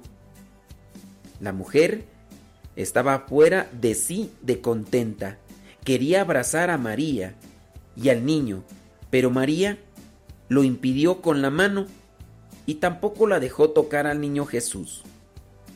María dijo a la mujer que excavasen un pozo profundo hasta encontrar roca y derramara allí esta agua pura, y entonces el pozo tendría el mismo poder curativo. Luego María toda todavía habló largamente con ella, y pienso que la mujer prometió escapar a esta vida a la primera ocasión. Esta gente se puso extraordinariamente alegre con la curación de su niño, y esa misma noche fueron a traer varios de sus compañeros para echarles el niño, para enseñarles el niño curado y contarles lo que había pasado. Los recién llegados rodearon a la Sagrada Familia y entre ellos algunos chicos que los miraban con asombro. Fue asombroso que estos ladrones fueran tan respetuosos con la Sagrada Familia porque esa misma noche mientras albergaban a huéspedes tan santos, los vi apresar a varios viajeros atraídos a la emboscada por la luz, a los que llevaron a una cueva en lo profundo del bosque. Esta cueva, cuya entrada es muy escondida y sobre la cual crecía toda clase de maleza, de modo que no se veía, parecía ser un auténtico almacén.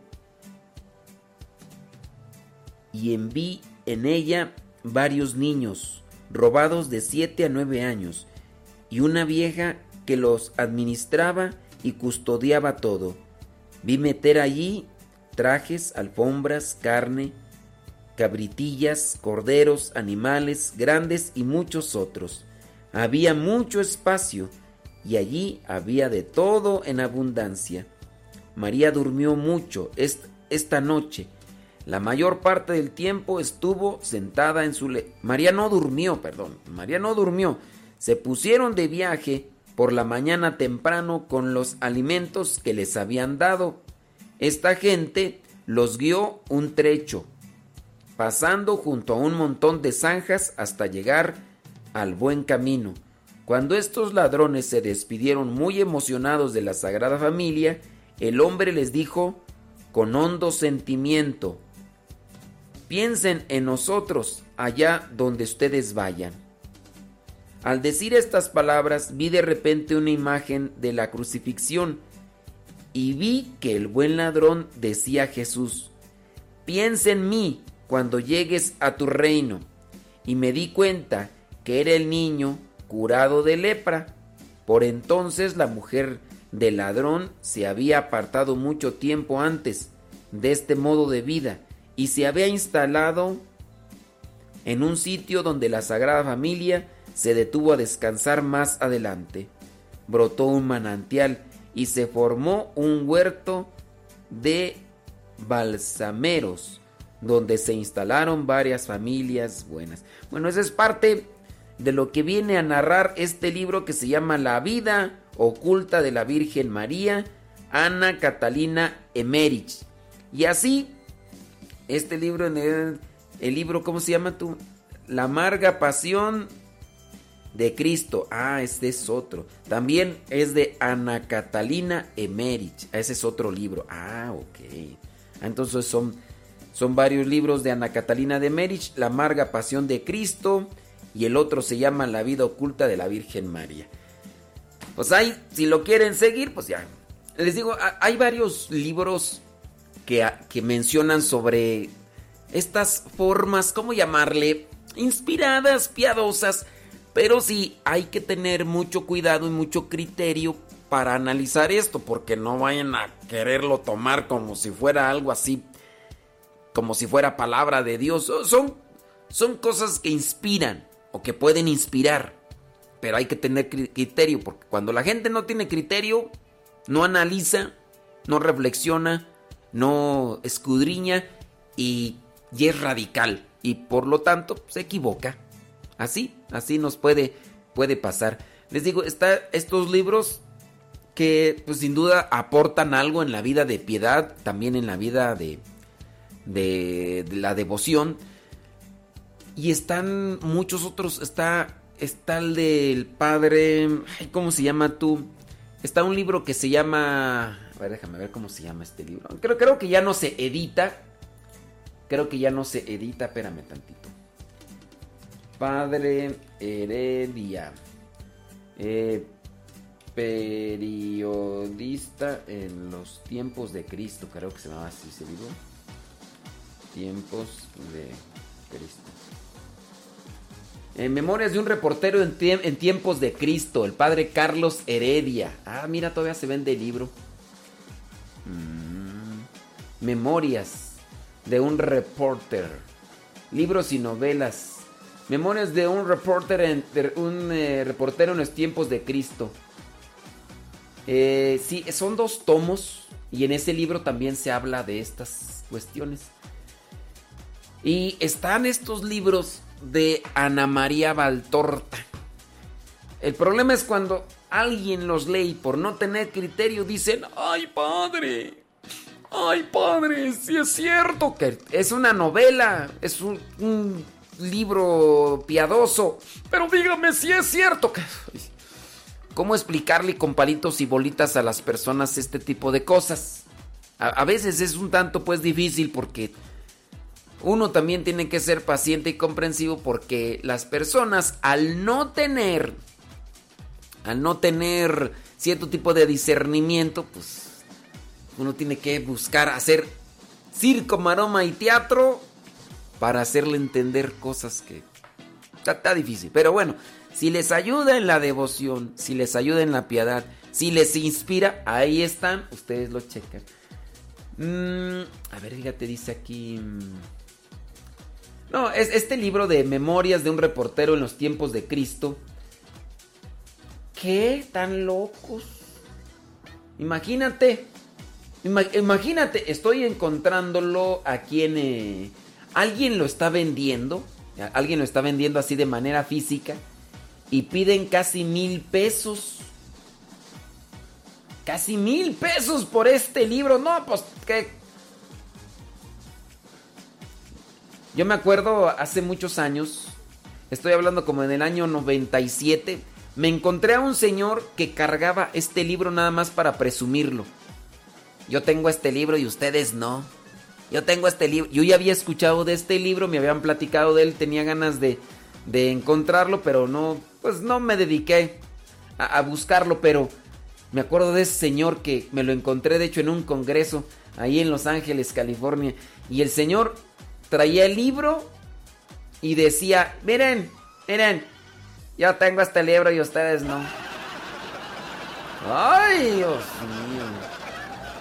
Sí, mira, este, en Mercado Libre y demás. Mil varos, santo Dios. Y es que son libros ya muy, pero muy, pero muy antiguos. Y son dos tomos. No, gracias. Además, ni tiempo tengo para leer. es que es caro porque ya no se edita. Es, caro porque ya no se edita. Entonces, quien lo está vendiendo es alguien que lo tiene y. Y este. Y ya, pues por eso. Si lo editaran, otra cosa sería. Pero no, mira, tiempo me hace falta a mí para leer. Aquí tantos libros que tengo. Y novelas sabrosas. Novelas sabrosas.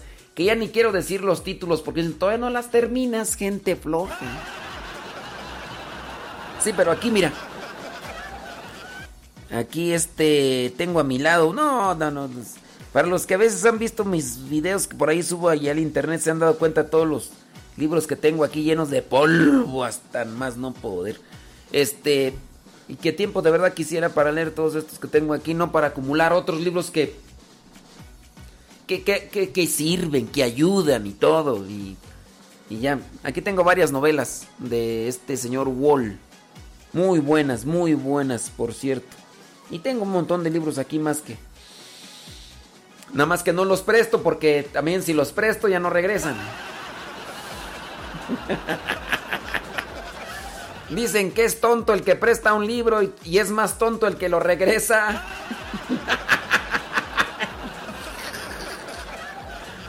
Ay, señor de Veracruz. Hablando de novelas. Vámonos a la radionovela. De San Agustín de Hipona.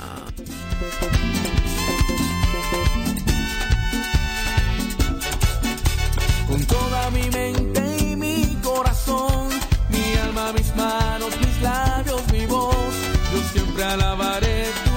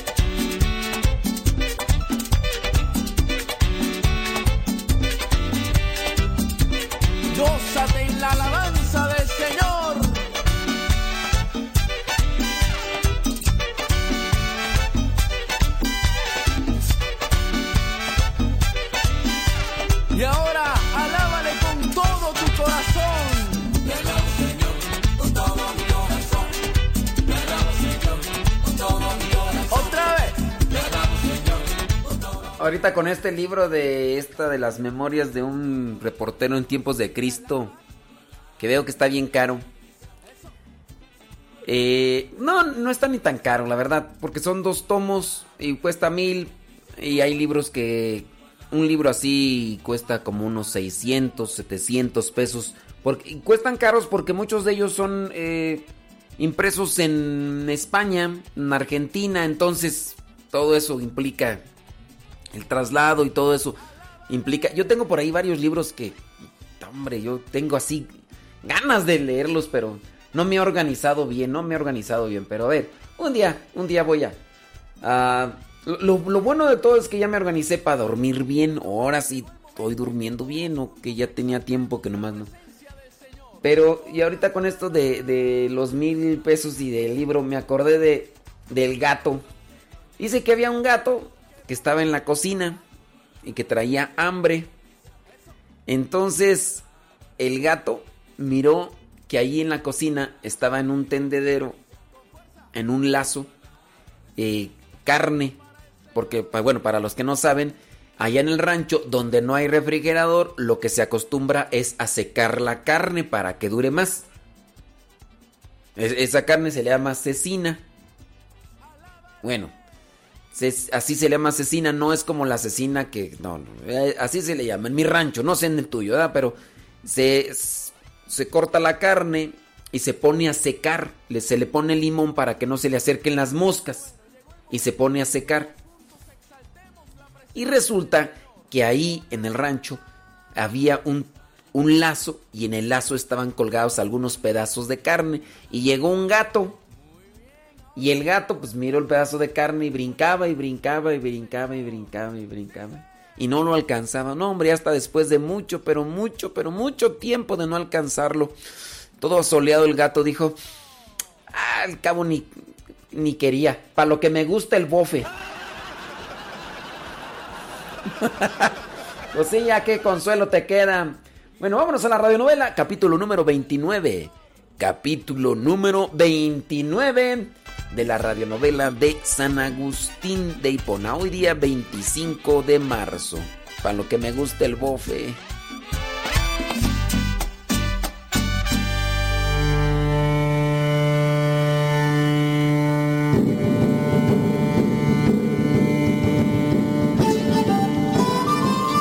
Vamos, peregrino. Dios va en tu camino. ¿Has decidido seguir solo o tomar a una mujer del brazo? Yo voy con un grupo de amigos. Allá van otros de dos en dos. ¿Tú qué sientes? ¿Qué te pide el corazón? Para disfrutar el camino hay que decidir lo que uno quiere, lo que siente, lo que sueña en sus descansos. Piensa en eso. Y mientras, escucha conmigo, Agustín.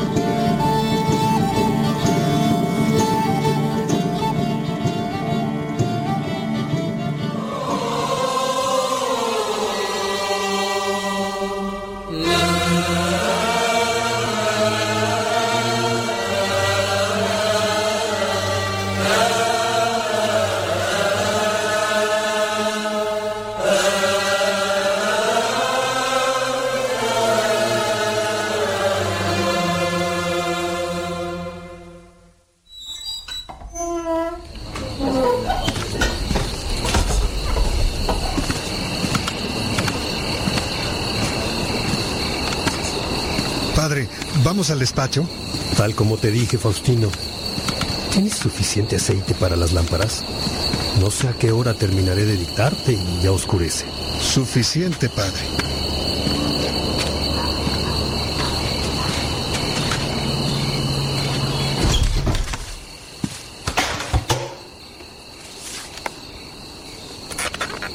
Estoy listo, padre. ¿Por dónde comienzas? Dijiste que no eras amigo de Ambrosio, pero que lo admirabas y querías que te resolviera algunas inquietudes, dos muy importantes, la incorporeidad de Dios y el celibato del obispo. Comencemos con lo primero. No era muy amigo de Ambrosio porque cuando yo iba a verlo, lo hallaba siempre leyendo en voz baja y no levantaba la vista de sus libros. Y me daba pena molestarlo. Así que me iba con todas mis inquietudes a cuestas. Lo que sí no me perdía eran sus sermones en las misas los domingos, para aprender algo de ellos cada vez.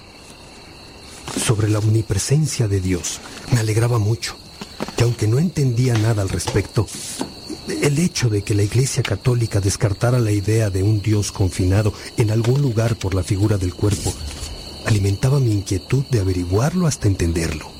Otro asunto que me alegraba al oír los sermones de Ambrosio era su insistencia sobre las lecturas del Antiguo Testamento. Decía que no se deben leer a la letra, sino en el espíritu. Y es que claro, si lees esas historias cargadas de alegoría, algunas hasta suenan grotescas, pero si rescatas la enseñanza espiritual y el mensaje de la promesa salvadora de un Dios bondadoso que perdona todo y a todos, entonces la cosa cambia. Padre, ¿has pensado que muchos de tus errores intelectuales, eh, o sea, tu dificultad para conocer la verdad, tenían que ver con que te tomabas todo literalmente? Claro, Faustino, así era justamente. Yo era un hombre de letras, y cada palabra tenía que significar lo que el autor quería decir exactamente, y no otra cosa. Pero con Ambrosio aprendí a rescatar el fondo de la forma en las metáforas, alegorías y analogías bíblicas. Además, yo no sabía pensar más que corporalmente, y mi duda seguía siendo el tema del Espíritu de Dios, el alma humana. Qué duro fue entender eso para mí. Pero bueno, como dijo Mónica tu madre, al menos ya no creías en las falsedades de los maniqueos. A mí siempre me ha parecido absurdo y traicionero que comiencen con enseñanzas científicas y luego, cuando ya tienen a la gente atrapada intelectualmente, le hacen creer en fantasías y supersticiones. Eso es una trampa. Y claro, cuando los adeptos ya están metidos hasta el fondo en sus mentiras, resulta que tienen que mantener económicamente a los mentirosos. Ay, Padre Agustín, ¿cómo fuiste a creer en ellos? Pues es que tenía la cabeza y el corazón divididos, Faustino. La cabeza estaba puesta en la ciencia, con la que me dejé atrapar por los maniqueos. Luego adopté sus costumbres supersticiosas y mi corazón, por otro lado, estaba entregado a mis pasiones. Así yo me sentía cómodo, entre la vanidad y el placer del cuerpo. En cambio, la fe católica te exigía humildad para creer, porque seguro que después, tan solo por haber creído, habrías entendido todo sobre la religión católica. Quiero llegar a tu encuentro. Lo sé, pero hay que decirlo despacio. Yo me resistía a dar el sí, creer en algo que no entendía. Temía además que quizás la Iglesia Católica me esclavizaría aún más. Te digo que no entendía por qué Ambrosio era célibe. Sin embargo, seguí yendo a escuchar sus misas, porque me di cuenta de que a nadie obligaba a creer en cosas que no se pudiesen probar o que uno no fuera capaz de entender. Y esa modestia me gustó mucho. ¿Y luego? Pues poco a poco pensé en tantas cosas en las que creía y que jamás había investigado yo mismo o que ni siquiera había visto. Por ejemplo, creía en los mapas de los libros y confiaba en que esos países existían donde se decía que estaban. Creía en los médicos y en sus medicinas, en las historias de personas, las que me platicaban los amigos. Creía que era hijo de mis padres, cosa que no podría saber si no fuera porque ellos me lo habían dicho. Y yo les creía. Entonces comencé a pensar que se valía creer en las sagradas escrituras, aunque no entendiera nada. Como no entendía tampoco cómo era que una medicina sanaba, o no conociera el país que veía en el mapa, pero creía que existía. Padre, es hermoso lo que dices. Ciertamente que se comienza por creer. Luego creyendo se busca, se encuentra, se vive, se ama y hasta entonces se entiende. Así es, Faustino. Nadie sabe lo que no vive. Con razón nos has explicado tantas veces el tema de la fe e insistes en que el camino al conocimiento de Dios comienza por la fe.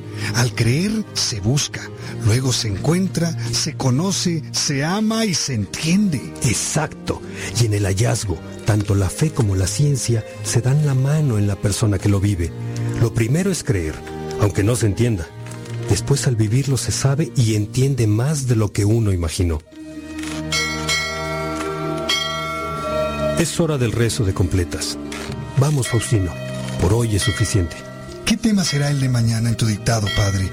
Ya veremos. Es bueno dejar que los sueños me despierten la memoria.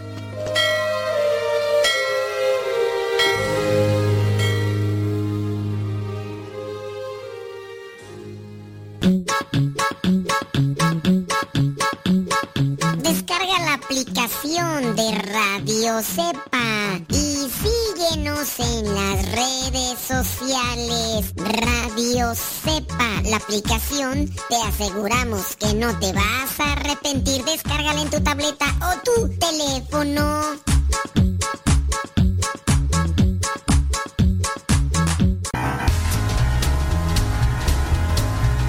Escuchando Radio Cepa y Esenia Rauda Valencia en Carolina del Norte, cocina limpia, lava y seca.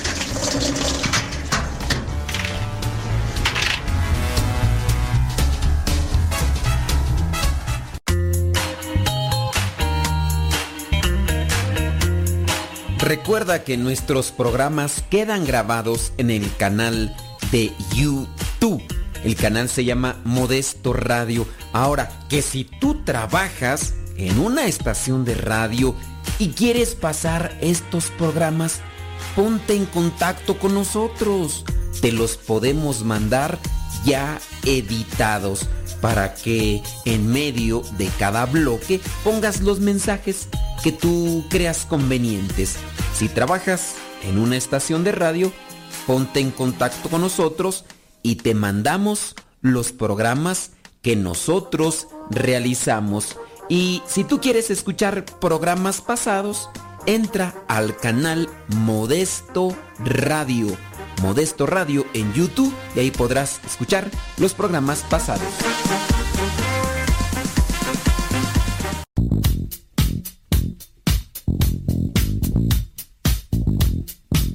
Saludos, Padre Modesto. Soy Lucio Velázquez. Desde aquí, saludos desde Orange. Soy Israel Goss. Lo escucho desde el Estado de México desde enero de 2018. Saludos. Vivo en Carolina del Norte, mi nombre es Yesenia Rauda Valencia, tengo dos años escuchando Radio Cepa. Soy Francisco Salazar, lo escucho en Los Ángeles, California, desde hace cinco años.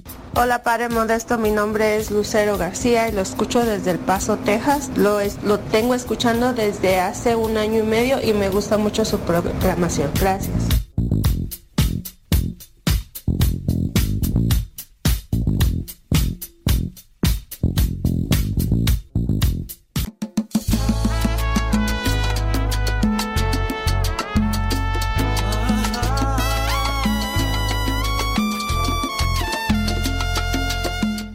Preguntan, eh, ¿cuál sería un buen libro para una verdadera devoción a la Virgen María?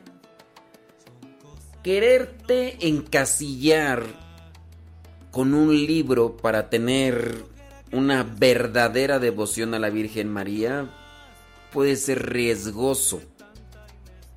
Puede ser riesgoso. Ahora, si tú dices sobre una devoción, ¿qué, qué es la devoción? ¿Qué es la devoción?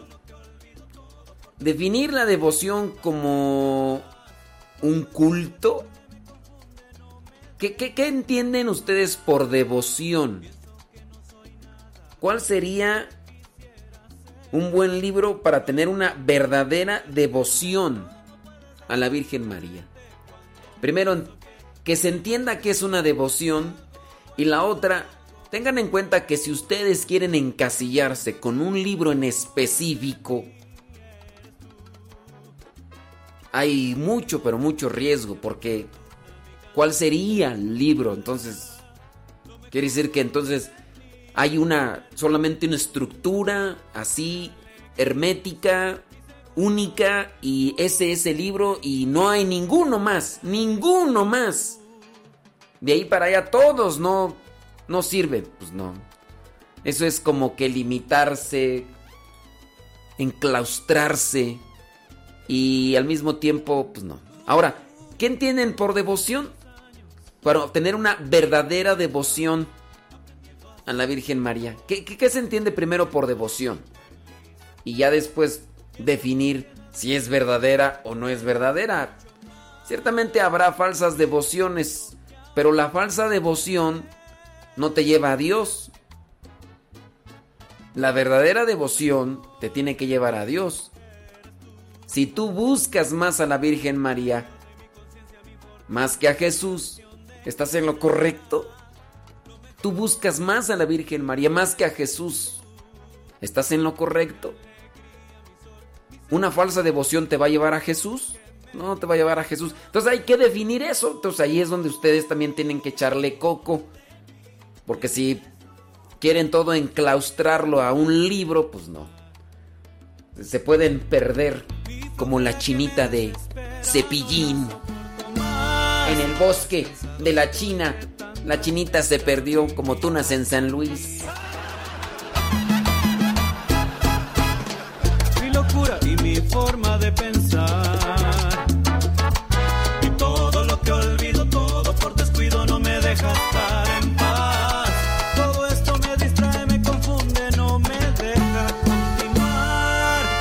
Pienso que no soy nada de lo que quisiera ser. Pero hay algo en mí que no puedo entender. ¿Cómo puede ser tan diferente cuando pienso que de todo lo que soy hay algo bueno, hay algo puro? Lo mejor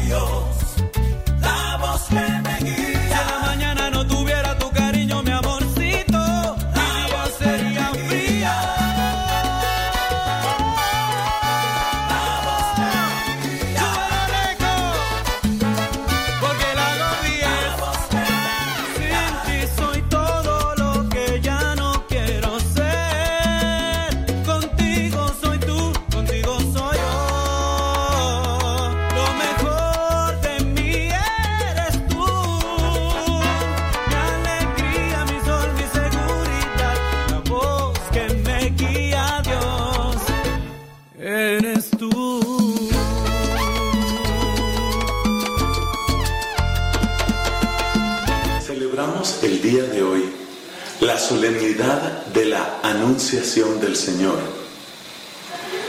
La fecha usual de esta gran solemnidad es el día 25 de marzo. Pero nuestra Iglesia Católica tiene un criterio muy especial cuando se trata de ciertas fiestas. La idea es que en ningún año y por ninguna circunstancia nos quedemos sin un alimento espiritual por recibir espiritual. En concreto, las celebraciones litúrgicas de más alto rango, las más importantes y las que tienen en cierto sentido un mayor contenido, una mayor enseñanza, son llamadas solemnidades litúrgicas. Esa es como la cúspide dentro de la liturgia católica, las solemnidades. Celebraciones más altas, las de más alto rango, se llaman así, solemnidades. Debajo de ellas hay otras celebraciones también importantes, pero podríamos decir de un rango un poco menor. Ahí encontramos, por ejemplo, las fiestas. Solemnidades son la cúspide, luego vienen las fiestas y luego vienen las llamadas memorias, de las cuales algunas son tan importantes que se celebran en toda la Iglesia Universal y son conocidas como memorias obligatorias. Es decir, nuestra Madre Iglesia quiere que nunca dejemos de celebrarlas, pero el rango de estas memorias obligatorias es menor en comparación con las fiestas y en comparación sobre todo con las más altas celebraciones, que repito, son las solemnidades. Dentro de las memorias, además de las que son obligatorias, hay otras que son todavía de menor importancia porque quizás pertenecen demasiado a un lugar, a una determinada tradición o a una familia religiosa. Esas se llaman memorias libres. Se forma así una especie de pirámide, vamos a llamarla, que nos educa. Lo más importante de nuestra fe lo vamos a encontrar en las solemnidades. Debajo de ellas, las fiestas. Debajo de las fiestas, las memorias obligatorias y después las memorias libres. Bueno, ¿y hay algo debajo de las memorias libres? Claro, cada día, cada día tiene siempre una mirada hacia el misterio de Cristo, pero esos días que no tienen asignada ninguna celebración especial son conocidos en la liturgia como ferias. Literalmente lo que quiere decir es un día que está libre para esa contemplación del misterio de Cristo y que no tiene asignada ninguna otra celebración especial. Así que el cuadro completo es solemnidades, fiestas, memorias obligatorias, memorias libres y ferias. Puesto que las solemnidades son las más importantes de todas, la iglesia tiene que resolver un problema. Y es que a veces puede coincidir que dos solemnidades queden el mismo día. Por ejemplo, todo lo que tiene que ver con la Semana Santa y con la octava de Pascua, que acabamos de terminar, todo lo que tiene que ver con esas celebraciones tiene por supuesto el rango de solemnidad. De hecho, a la Pascua se le llama solemnidad de solemnidades, la más importante entre todas. Y resulta que este año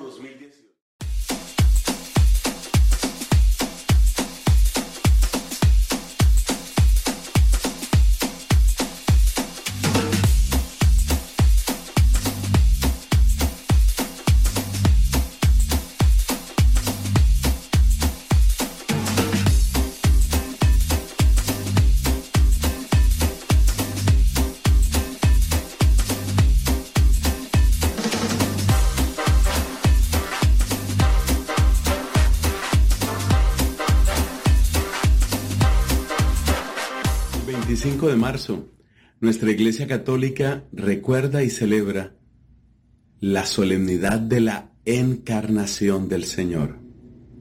También se conoce esta celebración como la Anunciación a María Santísima. Ese doble nombre que tiene esta festividad litúrgica nos muestra muy bien quiénes son los dos protagonistas, María y Jesús. Y es muy interesante que como la fiesta de la Anunciación sigue una lógica anual, es decir, por fechas, porque de lo que se trata es de los nueve meses antes del 25 de diciembre, y luego la cuaresma sigue una lógica estacional y lunar, porque depende de la fecha antigua del calendario judío para la Pascua. Estas dos fechas siempre coinciden, es decir, siempre celebramos la Anunciación en un contexto de cuaresma y poquísimas veces, cuando ya coincide con la Semana Santa, pues se pasa para después de la octava de Pascua. Lo que quiero decir es, qué interesante buscar la relación entre la solemnidad de la Anunciación, por una parte, y el tiempo de Cuaresma, por otra parte. Y solo quiero brindarte dos reflexiones en esta ocasión. La primera, pensemos que la vida entera de Jesucristo fue una cuaresma. Fue un caminar por el desierto. Porque Él no vino a esta tierra a otra cosa, sino solamente vino a esta tierra a entregar su vida. Como hermosamente decía alguno de los padres del desierto, es que Cristo, todo lo que recibió de nosotros, es decir, toda su naturaleza humana, todo lo que recibió de nosotros, lo entregó por nosotros. Lo recibió de nosotros en la encarnación, lo entregó por nosotros en la cruz. Entonces fíjate cómo esos dos extremos, lo que recibió y lo que entregó, la encarnación y la Pascua, están profundamente conectados. La encarnación es cuando Él recibe todo de nosotros, recibe nuestra naturaleza humana, porque es hombre como nosotros, y la cruz es el momento en que entrega todo por nosotros.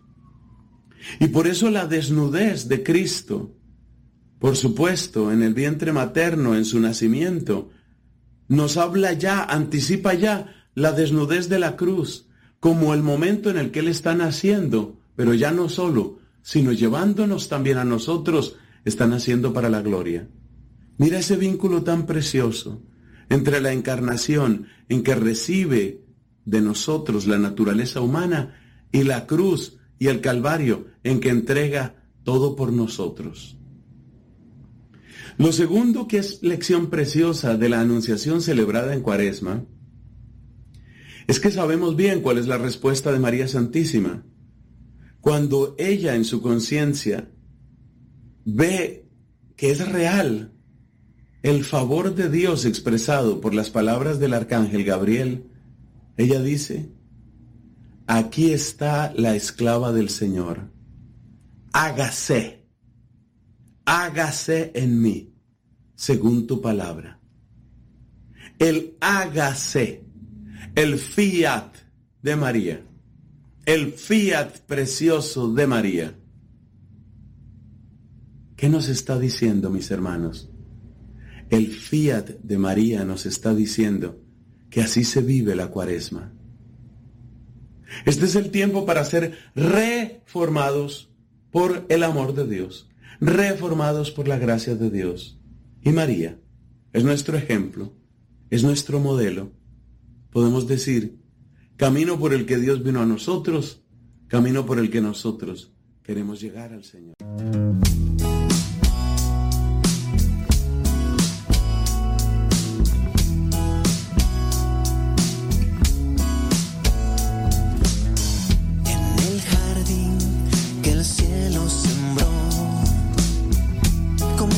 ser, todo bello quedó.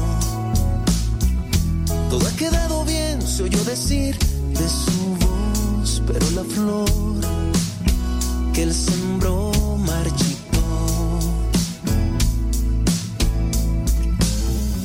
Guardaba la esperanza de ver otra flor llenando con su aroma el bello jardín. Y fue así, la encontró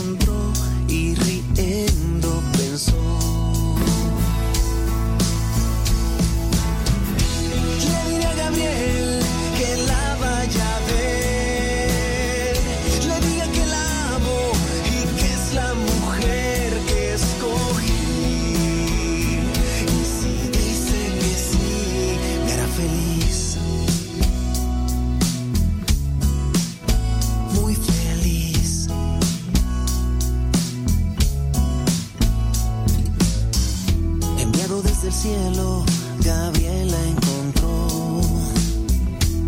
Sencilla como siempre, le recibió. Llena eres de gracia, el ángel le habló. Bendita eres entre todas las mujeres, solo tú. Llevarás en tu vientre al Hijo de Dios. ¿Cómo podrá ser? No conozco varón. La fuerza de lo alto vendrá sobre ti. Y fue así la mujer, la elegida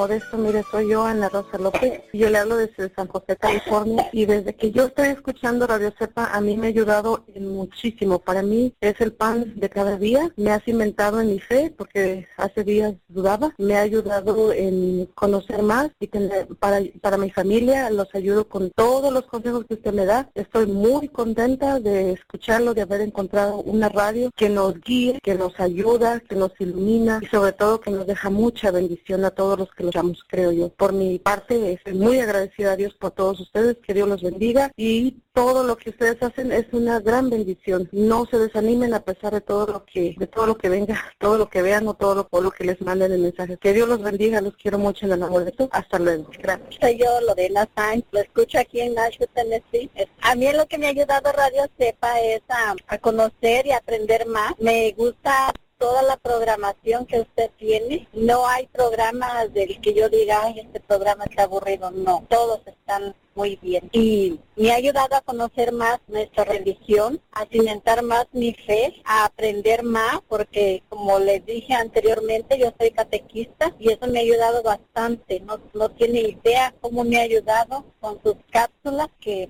que pone a veces. Entonces, para mí está perfecta su programa. Cuídese, Padre, Dios lo bendiga. Bye. Me llamo Maru García, escucho en San Miguel de Allende, Guanajuato. A mi Radio Cepa me ha ayudado muchísimo a encontrarme con la palabra de Dios. Me ha servido bastante para conocer mi religión, para aprender a amar a Dios. Saludos y bendiciones al Padre Modesto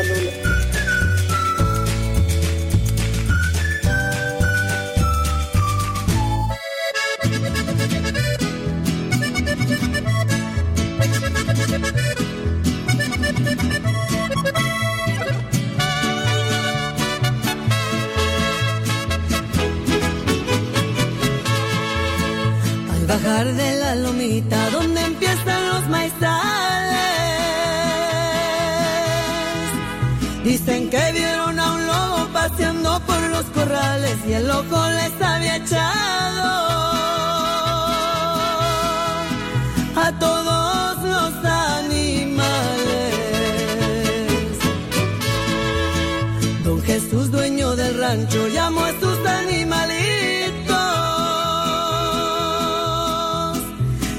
No se me arruguen, no se asusten mis chiquitos, que para eso tienen padre. Solo quédense conmigo. Una chiva socarrona más cerca que hacia ella misma se salió de los corrales para visitar a una amiga sabiendo que allá en el monte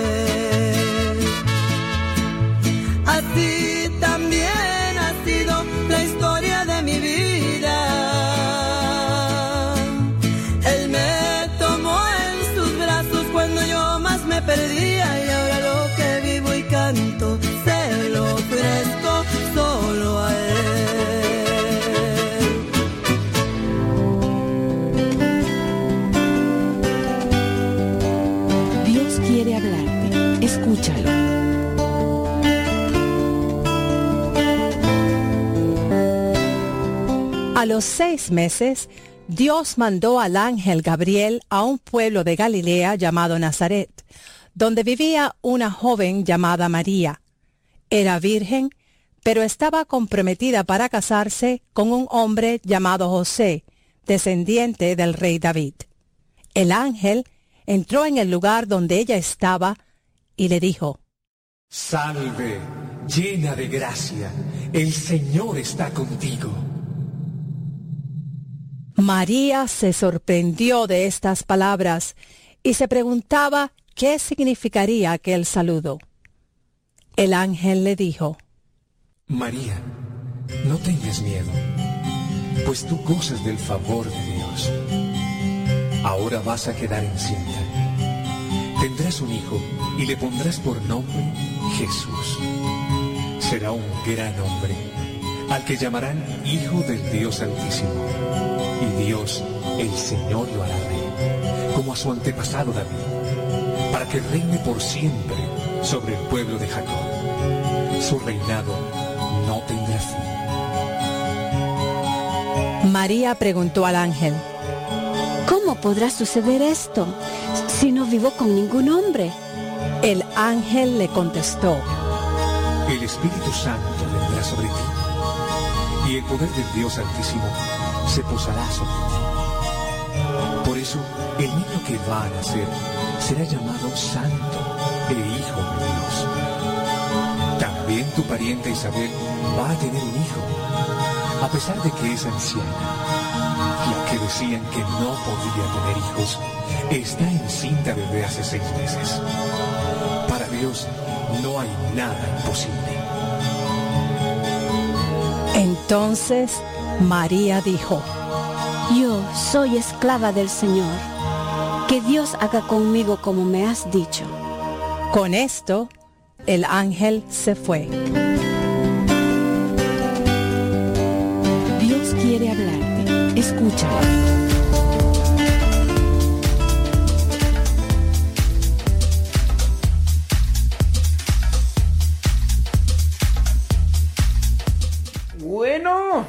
Señores, muchísimas gracias por estarnos acompañando hoy día 25 de marzo. Saludos a todos ustedes, qué bueno que están ahí ya conectados. Saludos Candy Ruiz, dice padre, ¿quién canta esta canción que dice le diré a Gabriel que le vaya a ver, le diré que la amo y que es la mujer que escogí? Este, ¿dónde escuchaste? ¿Dónde escuchaste esa canción?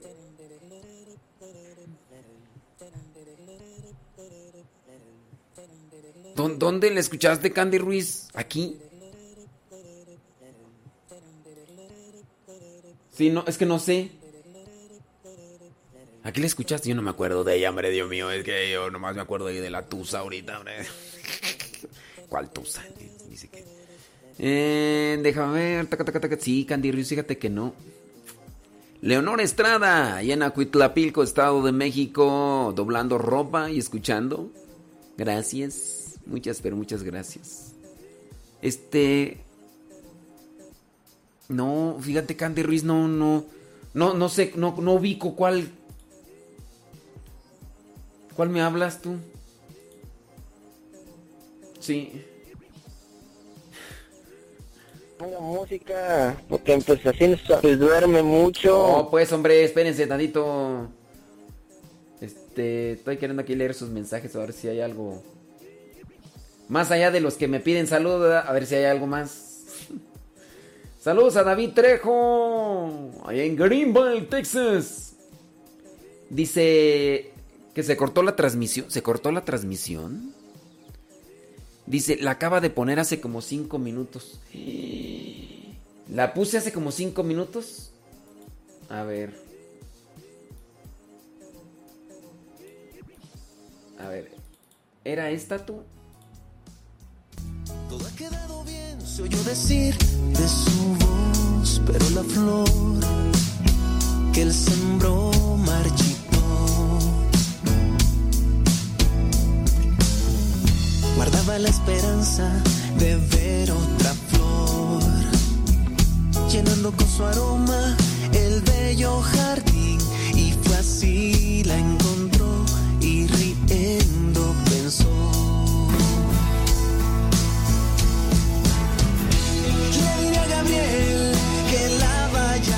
Ah, se, llama La Elegida. Y la interpreta el grupo Ministerio La Señal. Así se llama La Señal. La rola se llama La Elegida. Así se llama, La Elegida. La Señal. Ellos son de Bucaramanga, Colombia. No, no, de- son de Colombia. Antes se llamaba el grupo Palo Santo. Antes era el grupo Palo Santo, pero pues ya eh, cambiaron el nombre y ahora se llaman La Señal. Esta es otra canción de ellos que se llama Los 12. Fíjate que La Señal encontré, a- encontré el grupo La Señal gracias a Roselia. Roselia me hizo el contacto para hacerles una entrevista. Pero yo no sabía que era Palo Santo antes, nomás sabía que era la señal. Dije, pues bueno, vamos a ver qué. Y ya Roselia ya no nos escucha. No, ya Roselia anda por ahí escuchando al padre Alberto Linero. Bueno, ya no es bueno, ya no es padre. Mm, sí, eso no es. Sí, pero ya ahí anda ya con Alberto Linero. Eh, ella ves cómo es Roselia, pues. Ay, Roselia. Ay, Roselia.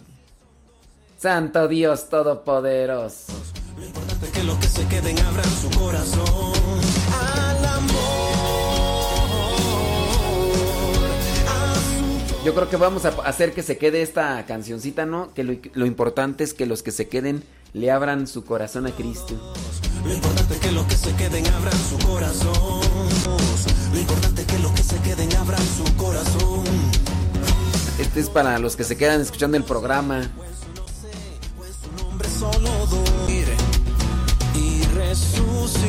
Les decía que beber su sangre era necesario para vivir y resucitar. No importa si son doce o en su nombre solo dos. Lo importante es que los que se queden abran su corazón. No importa si son doce o en su nombre solo dos. Lo importante es que los que se queden abran su corazón al amor,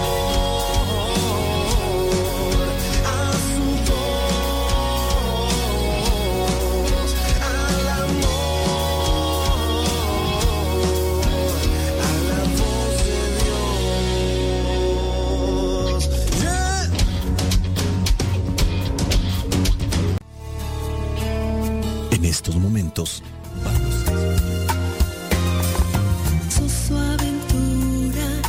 Hola mis hermanos, hoy es 25 de marzo, miércoles 25 de marzo de 2020. 25 de marzo, o sea, nos toca hacer un receso de este periodo de cuaresma para celebrar la gran solemnidad de la Anunciación a la Santísima Virgen María y por eso he puesto aquí cerquita de mí una imagencita de la Virgen a la cual le tengo mucho cariño. Se trata de la Inmaculada Alada de Guayaquil. Me la obsequiaron en uno de esos viajes que di al Ecuador. Eh, eso fue en mayo de 2015. Así que aprovecho para saludar afectuosamente a mis hermanos ecuatorianos. Bueno, y como pueden imaginar, el texto del Evangelio que nos señala nuestra Madre la Iglesia en esta gran solemnidad es en el Evangelio según San Lucas capítulo primero, versículos del 26 al 38. Comencemos con el versículo 26. En el sexto mes fue enviado el ángel Gabriel de parte de Dios a una ciudad de Galilea llamada Nazaret, a una virgen desposada con un varón que se llamaba José de la casa de David y la virgen se llamaba María. Noten ustedes, en un mismo versículo, el 27, se hace referencia a la Virgen dos veces, dos veces. Por supuesto, Lucas le está haciendo referencia también al cumplimiento de la profecía de Isaías capítulo 7, versículo 14, que por cierto es parte de la primera lectura de la misa de hoy. La profecía de Isaías en el capítulo 7, versículo 14 dice así, pues bien, el propio Señor les dará un signo Miren, la Virgen está encinta y dará a luz un hijo, a quien pondrán por nombre Emanuel.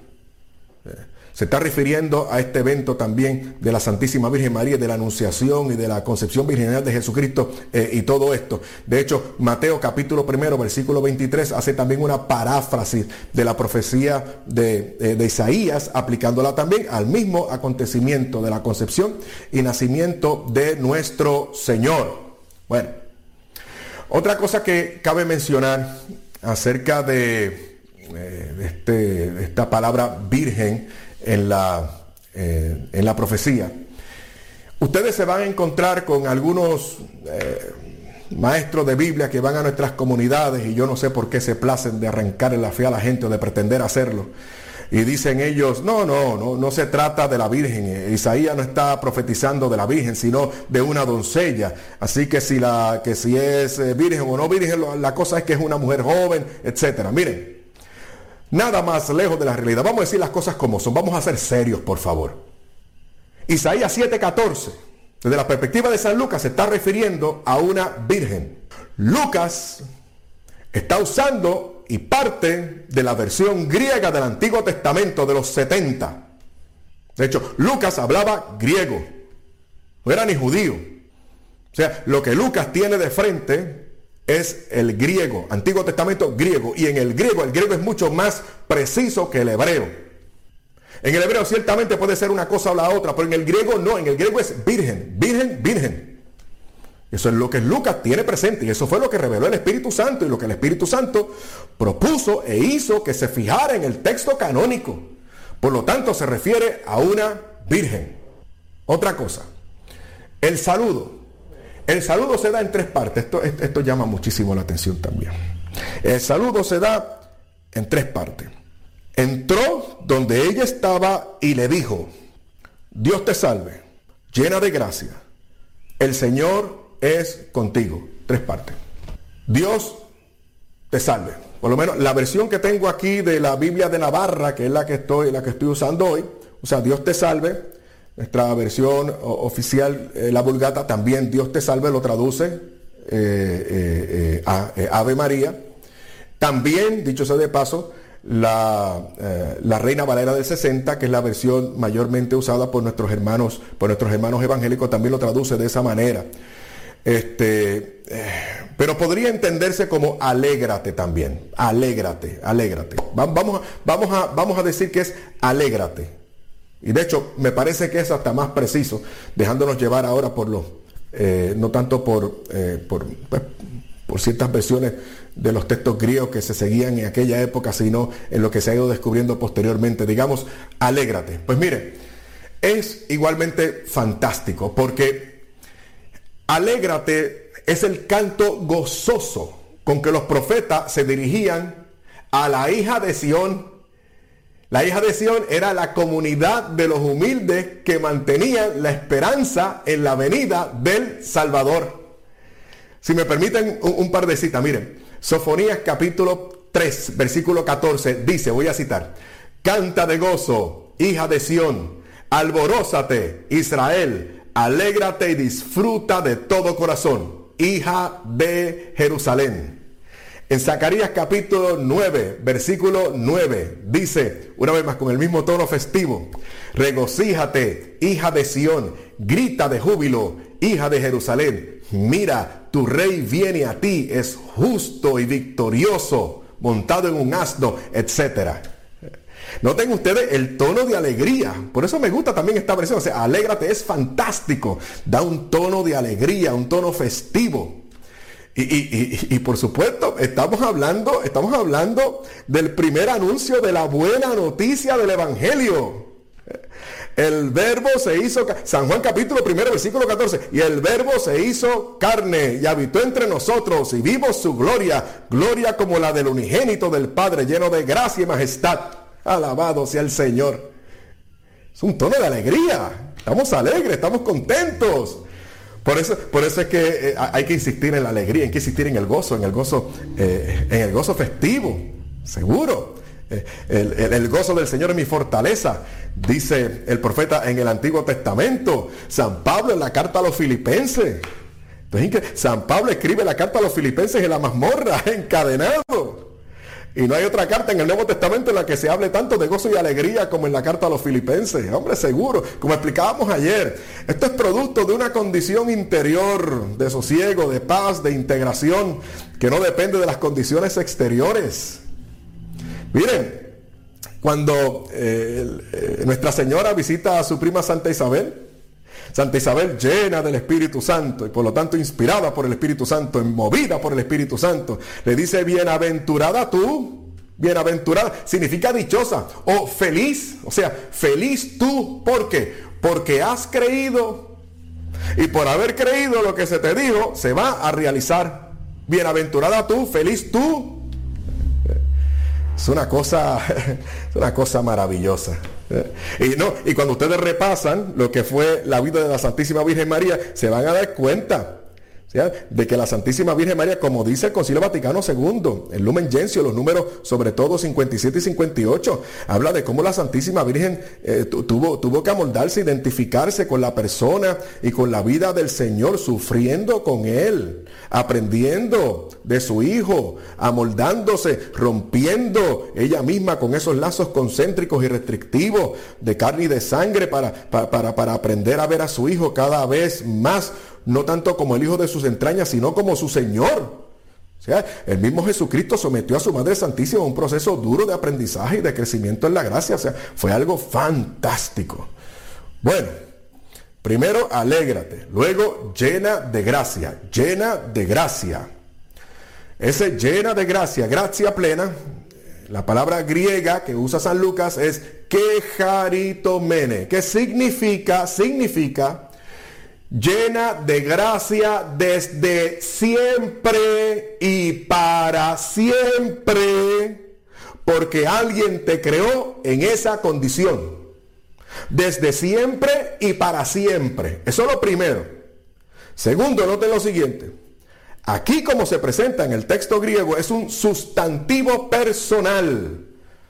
No es un adjetivo no, no, es una propiedad que se le asigna a alguien como característica, como ocurre en Efesios capítulo primero, versículo 6, que es en la única otra ocasión en la que se menciona una forma derivada de esta palabra, ni siquiera ella misma. O sea, como un sustantivo personal significa que, que es el nombre que se le está asignando a la Santísima Virgen María. Y ustedes saben que en, en, la Santa Biblia, en la tradición bíblica, cuando se le cambia el nombre a alguien, se está anunciando un rol determinante de esa persona en adelante en la historia de la salvación.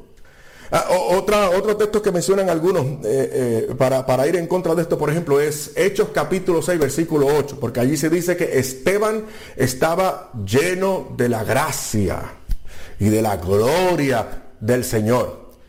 Pero el texto griego que usa Hechos, que también lo escribe San Lucas, no es que jaritomene, sino pleres charis. Entonces, también está lleno de gracia, pero de una manera diferente. No desde siempre, como que jaritomene, no desde siempre, ni de una forma tal de que esa gracia permanezca para siempre. ¿Ok? Así que es otra cosa. Bueno, la tercera parte del, eh, eh, del saludo es, el Señor es contigo o el Señor está contigo. El Señor es contigo o el Señor está contigo. Y esto es interesante porque en la tradición bíblica una vez más, el Señor estaba siempre preferentemente con el sumo sacerdote, con el rey o con los profetas. Por eso es que la Virgen se sobresalta y se cuestiona qué clase de saludo es este, qué clase de saludo es este. Y por eso el ángel, en la primera parte del, anuncio, les anticipé ya en la introducción que este anuncio se divide en dos partes. En la primera parte del, del versículo 30 al versículo 30 34, el ángel le está, le está proponiendo, le está anunciando una maternidad sin avisarle que será algo sobrenatural. Dice, y el ángel, comenzando el versículo del, versículo 30, y el ángel le dijo, no temas María, porque has hallado gracia delante de Dios, concebirás en tu seno y darás a luz un hijo y le pondrás por nombre Jesús, será grande, etcétera. No he mencionado nada, nada sobrenatural. Y sin embargo, la Virgen cuestiona, ¿de qué modo será esto? Pues no conozco varón. ¿De qué modo será esto? Si no conozco varón.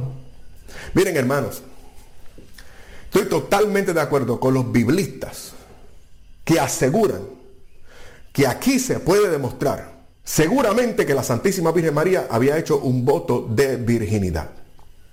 Puesto que lo que el ángel está planteando es siempre en futuro, siempre en futuro. Vas a ser madre, vas a ser madre, vas a concebir en el futuro. Ella estaba desposada. Y el desposio, el desposorio en la tradición judía no, no es como los compromisos que hacemos ahora, los noviazgos de ahora. No, no, no, era, era, era, era, era la antesala del matrimonio, pero la antesala como parte de la casa del matrimonio.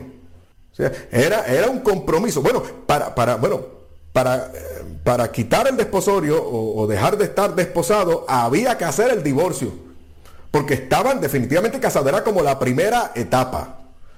Sea, un compromiso serio. Se tenía que pagar el dote, era todo así. O sea, era seguro que la Santísima Virgen María, si hubiese sido algo normal de pareja, como las demás, pues iba prontamente a convivir con su marido. Lo más normal, si, si el Señor la, la favorecía, pues iba a ser mamá de forma natural. No, no, no, no había ningún problema. Entonces, ¿por qué ella cuestiona?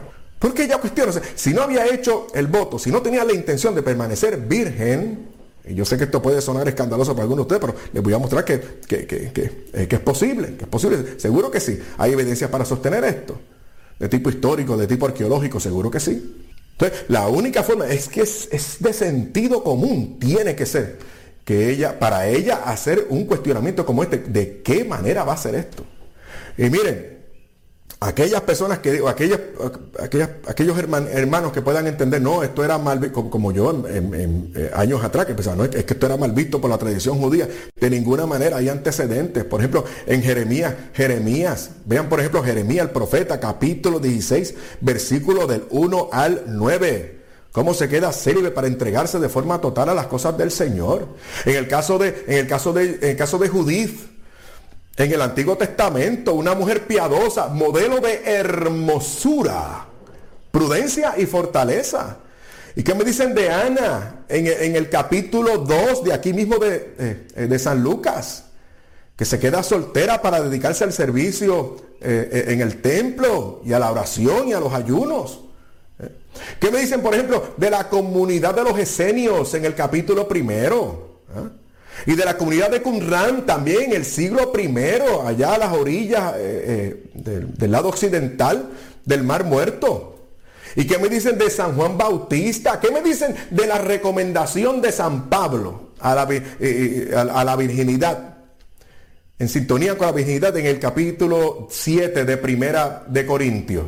No, y estudiando esto descubrí otras muchas cosas más. Lo que pasa es que no tenemos tiempo. Miren, miren mis amores, esto es formidable. En el año 110, 110, un famoso rabino, en el año 110, o sea, poquito después de haberse escrito la última línea del Nuevo Testamento, este afamado rabino, que se llamó Simeón B. Asai, prefirió no casarse y mire el motivo que él da, lo voy a citar, y esto forma parte del Talmud babilónico, o sea, o sea, de la tradición judía. Mire lo que él dice. Mi alma está enamorada de la Torá. Otros preferirán dedicarse a la supervivencia del mundo. Ok, la segunda parte del anuncio, la segunda parte del anuncio, versículo 35. Respondió el ángel, respondió el ángel, la Virgen cuestiona. Y ahora el ángel le va a decir que es algo sobrenatural y que no va a ir en detrimento de su virginidad con la cual se había comprometido ella y José delante del Señor. Respondió, bien, el ángel le dijo, el Espíritu Santo descenderá sobre ti y el poder del Altísimo te cubrirá con su sombra.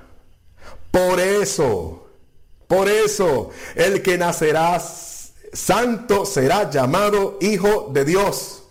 Y para seguir abonando a la, sobrenaturalidad del asunto, entonces en el versículo 36 menciona otro hecho portentoso. Le dice, ahí tienes a Isabel, tu pariente, que en su ancianidad ha concebido también un hijo. Y la que llamaban estéril está ya en el sexto mes. Y ahora dice el versículo 37. Porque para Dios no hay nada imposible. ¿Por qué creemos en la concepción virginal de nuestro Señor Dios y Salvador Jesucristo? Porque para Dios no hay nada imposible. Él está, perdonen que lo diga así, loco de amor por nosotros. ¿Qué no hace Él por encontrarse con nosotros? Sin necesidad para Él. Dios no necesita de nadie y a Él nada, nadie puede añadir. Y por amor a usted que me está escuchando y viendo, y por amor a mí, pobre y miserable pecador, hace una cosa como esta para encontrarse con nosotros, con usted conmigo, qué maravilla. Por eso es que hay que celebrar, por eso, por eso es que hay que estar contento, por eso es que hay que estar feliz en medio de la situación, aún por lo que estamos pasando. Y la cosa está mala, y algunos de nosotros nos está yendo bien malo y nos hemos quedado sin trabajo. Y algunos de nosotros no sabemos el próximo mes cómo, cómo, cómo, vamos- cómo vamos a cumplir con nuestros compromisos cómo vamos a pagar el techo de, nuestro, de nuestra familia. Y cómo vamos a hacer para, para suplir los servicios básicos de agua, luz, comida. Pero estamos contentos. No me pregunte cómo. No sé, no sé. El gozo del Señor es mi fortaleza. Versículo 38. Versículo 38. Ya esto sería la conclusión. Versículo 38. Dijo entonces María, es decir, ¿qué responderá a todo esto? Después de todo esto, ¿qué? Le pregunto a usted, ¿usted cree que la Santísima Virgen lo entendió todo? ¿Lo comprendió todo? Mire, nosotros, nosotros somos cristianos católicos del, siglo XXI. El dogma ha evolucionado muchísimo. O sea, usted y yo sabemos más teología de lo que sabía esta, esta muchacha allá en- en Nazaret. ¿Qué sabía la Santísima Virgen de estas cosas de, especulación teológica, de alta teología? Hombre, no. Pero no hay que saber mucho. Lo que hay es que abrir el corazón y tener fe y ser humilde para responder de esta manera. He aquí la esclava del Señor. Hágase en mí según tu palabra. ¿Y saben qué? El ángel se retiró de su presencia. ¿Y saben qué? En el resto de su vida de la Santísima Virgen María no se volvieron a aparecer los angelitos y se dio una vida normal, escondida, ordinaria, pero haciendo todo lo ordinario con un gran amor de Dios, llena, repleta, rebosante de la gracia de Dios.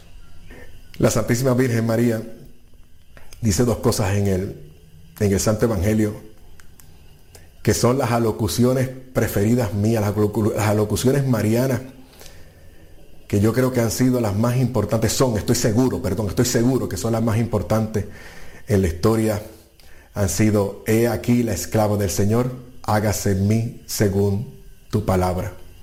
Y también en el Evangelio según San Juan capítulo 2 versículo 5, recuerdan, hagan todo lo que Él les diga.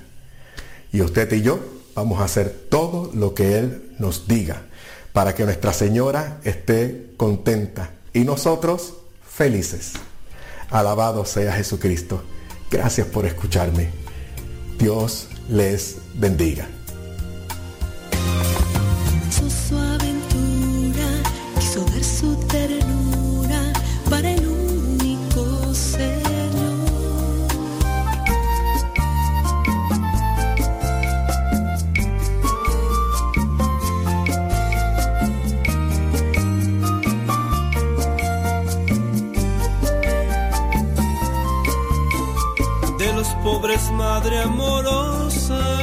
En el cielo. La tierra servidor. Enséñanos a servir. Con la fuerza de la austeridad. Oh Madre del Verbo, enséñanos a amar. Dios te hizo soberana por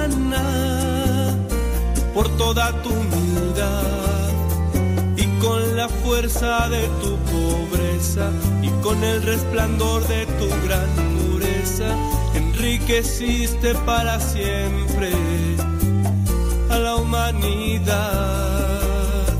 Antes que le enseñara lo que es felicidad tú ya la vivías profundamente, gozando por momentos y para siempre.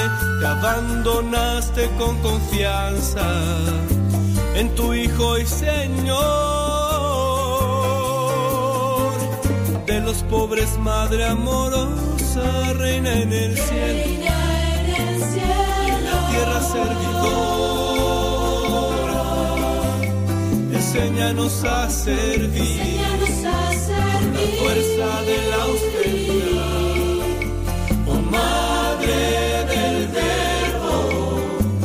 Enséñanos a amar. Madre, tú eres ejemplo de fuerza y fidelidad viviendo los valores que Jesús nos trajo. Animas a tus hijos a mirar muy alto, ser sal y luz, brisa y fuego de la humanidad. Sufren los pobres del mundo, desprecio y soledad. Por ellos te rogamos, Madre poderosa, socórrelos tú que eres tan bondadosa. Pide por ellos a tu Hijo, que Él te escuchará. De los pobres, Madre amorosa, reina en el cielo, tierra servidora. Enséñanos a servir, la fuerza de la austeridad.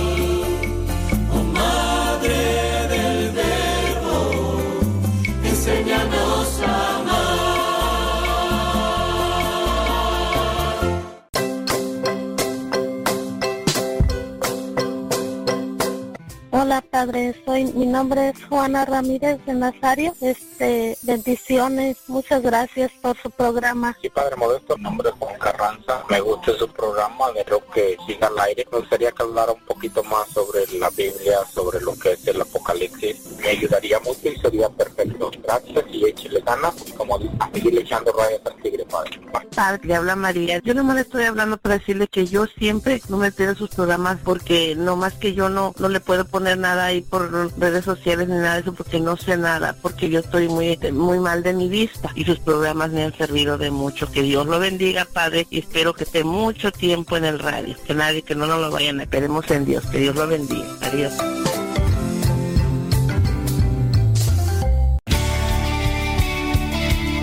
Padre muerto. Hola, aquí estoy. ¿Me escucha? No. Yo sé, te escucha, no. Adiós.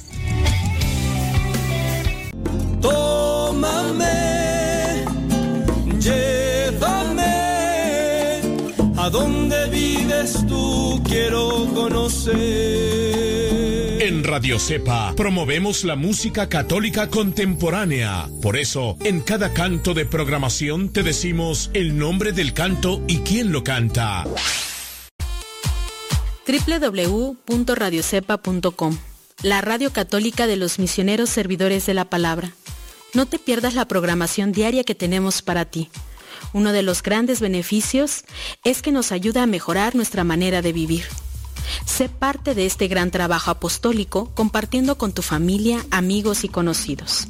radiocepa.com. Deja que Dios ilumine tu vida. Clemencia e indulgencia no conoce ningún límite. Nuestro de misericordia. Resulta que mi pecado y mi caída es tu perdón. Nuestro de misericordia.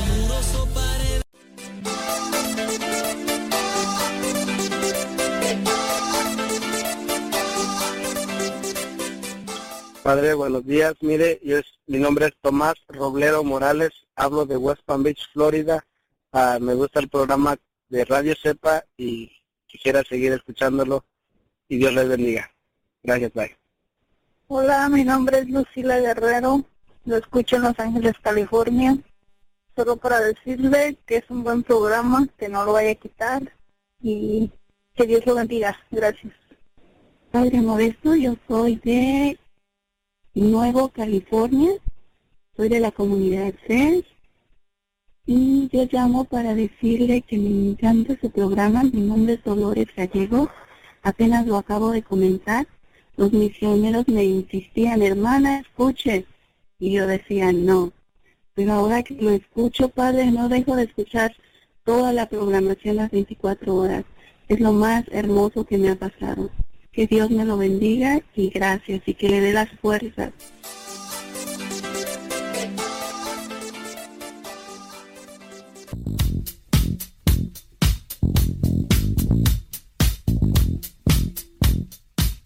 Pregunta, preguntona. Dice, esta pregunta, mi hijo de 23 años se juntó con su novia de 25. O sea, su hijo. Se, se juntó con una muchacha que le gana dos años. Dice, desde hace un año ellos nos dijeron que se iban a casar en cierta fecha, pero no se casaron. Cuando llegó la fecha que había planeado, ahora tienen planeado casarse en otros cuantos meses más, pero dicen que no se van a casar por la iglesia, que solamente por el civil. Padre, yo me siento mal porque a mi hijo nunca le inculqué vivir así. Padre, él fue seminarista, pero no se quiere casar por la iglesia. Eh, Padre, pregunto, ¿qué se puede hacer aquí? Gracias. Y por favor no diga mi nombre. No lo voy a decir, señora. Pero, eh, mire, eh, el hombre debe tener un tanto de cuidado. Digo, no es una norma general, ni es una norma doctrinal, ni tampoco es un es un estatuto que se debe seguir al pie de la letra porque si uno lo uno no se apega a él, uno comete pecado. No, no es así. ¿Por, por qué en ocasiones es más recomendable que el hombre sea un poquito mayor a la mujer? Porque psicológicamente, no en todas, ¿verdad? Pero en una mayoría, la mujer va un tantito más adelante que los hombres. No en todos los casos, no en todos los casos. La, mujer llega a la edad de 12 años y ya piensa como si tuviera 15 o quiere andar como si, tuviera, como si tuviera 15. Y hay hombres, hay varones que llegan a los 15 años y todavía andamos jugando con carritos. Todavía andamos ahí jugando con, con los luchadores, con... Andamos ahí y hay algunos que ya tienen hasta 40 años y todavía están ahí pegados al celular ya ahora, porque antes, antes jugábamos con el trompo, las canicas, los muñecos ahí, los luchadores, eh, jugábamos a la, la agricultura con los, con los tractores y cosas de esas, pero actualmente hay unos que ya tienen 40 o 45, ahí están cansados y, y no, los, no los puedes hacer que se aparten de sus videojuegos y esa es una adicción. Bueno, en fin, pero no digo, esto no aplica para todos, ¿verdad? Mire, ciertamente aquí yo eh, estoy también consternado. ¿Por qué? Porque dice que su hijo estuvo en el seminario. No sé hasta qué parte de- de- del seminario llegó, hasta qué grado del seminario, si llegó a filosofía, si llegó a teología.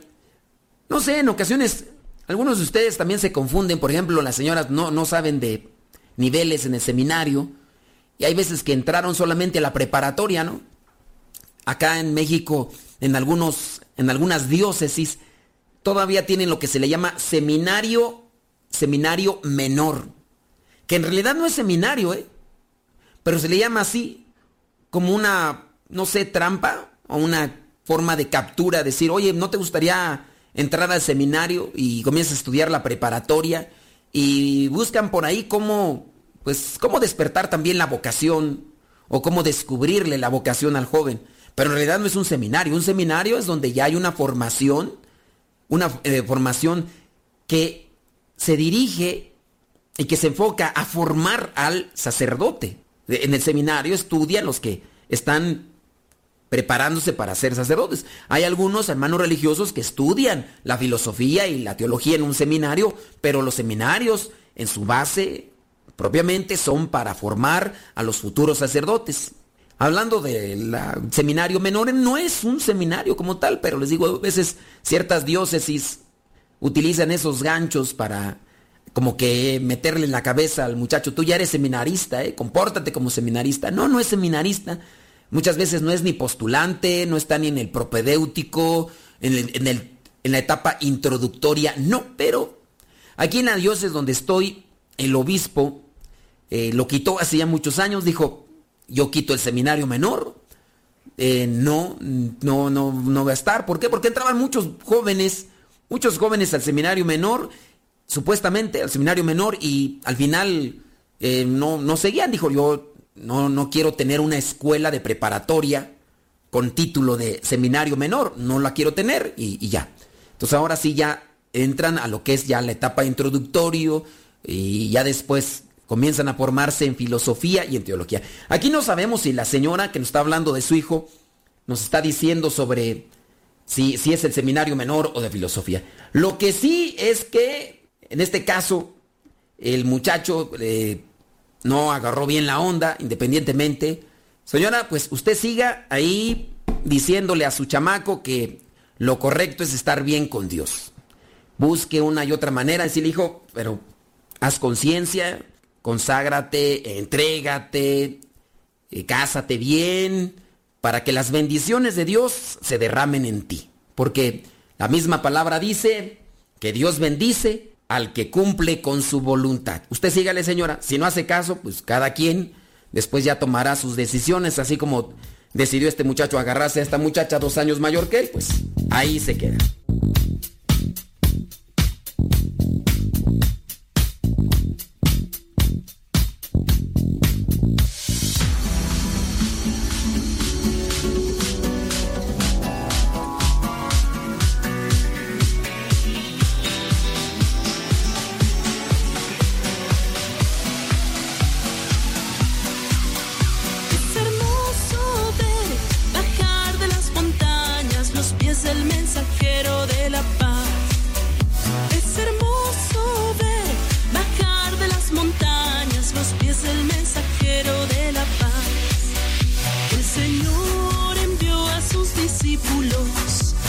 Señor envió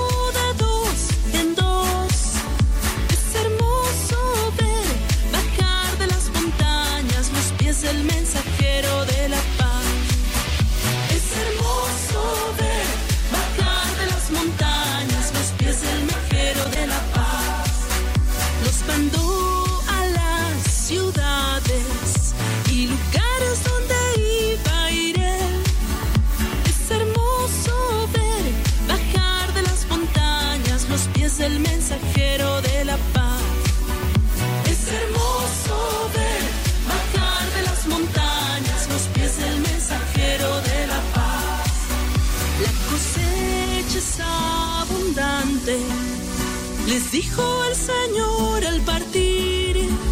Es hermoso ver bajar de las montañas los pies del mensajero de la paz. Es hermoso ver bajar de las montañas los pies del mensajero de la paz. Gracias por estarnos acompañando, criaturas del Señor. Bendecida el Señor. ¿Desde dónde nos escuchan? Mándenos saludos, mándenos mensajes, díganos, acá andamos. Mira, Diana Cruz, ahí. Diana Cruz, siempre presente. ¿Desde dónde? Desde Alabama. Ya ni le mando saludos a. A ciertas personas. Hay personas que nada más se meten 5 segundos, nada más para que les mandemos saludos. Y ya después ya se van y, y me dejan su mensaje y se van. O sea, dejan su mensaje y quieren que les digas el saludo en ese instante, en ese momento. Y se van y, y después de un minuto, dos minutos, o cinco minutos, o 20, o 50, o 30, o veo su mensaje, les mando saludos y les digo, ya te mandé saludos. Y dice, ay, no, pues es que me fui a, a- a checar a, a no sé qué, no sé cuánto, como, mm, no quiero decir nombres porque luego... Luego, luego se no, todo, todo, ay, hasta eso se enojan, ¿verdad, Mariana Aguirre? Toda- o sea, vienen, dicen, ah, ma- eh, mándeme a saludos y, y se van por allá, quién sabe dónde, a ver qué puso. Y, no, óigame, no. Es hermoso ver bajar de las montañas los pies del mensajero de la paz. Es hermoso ver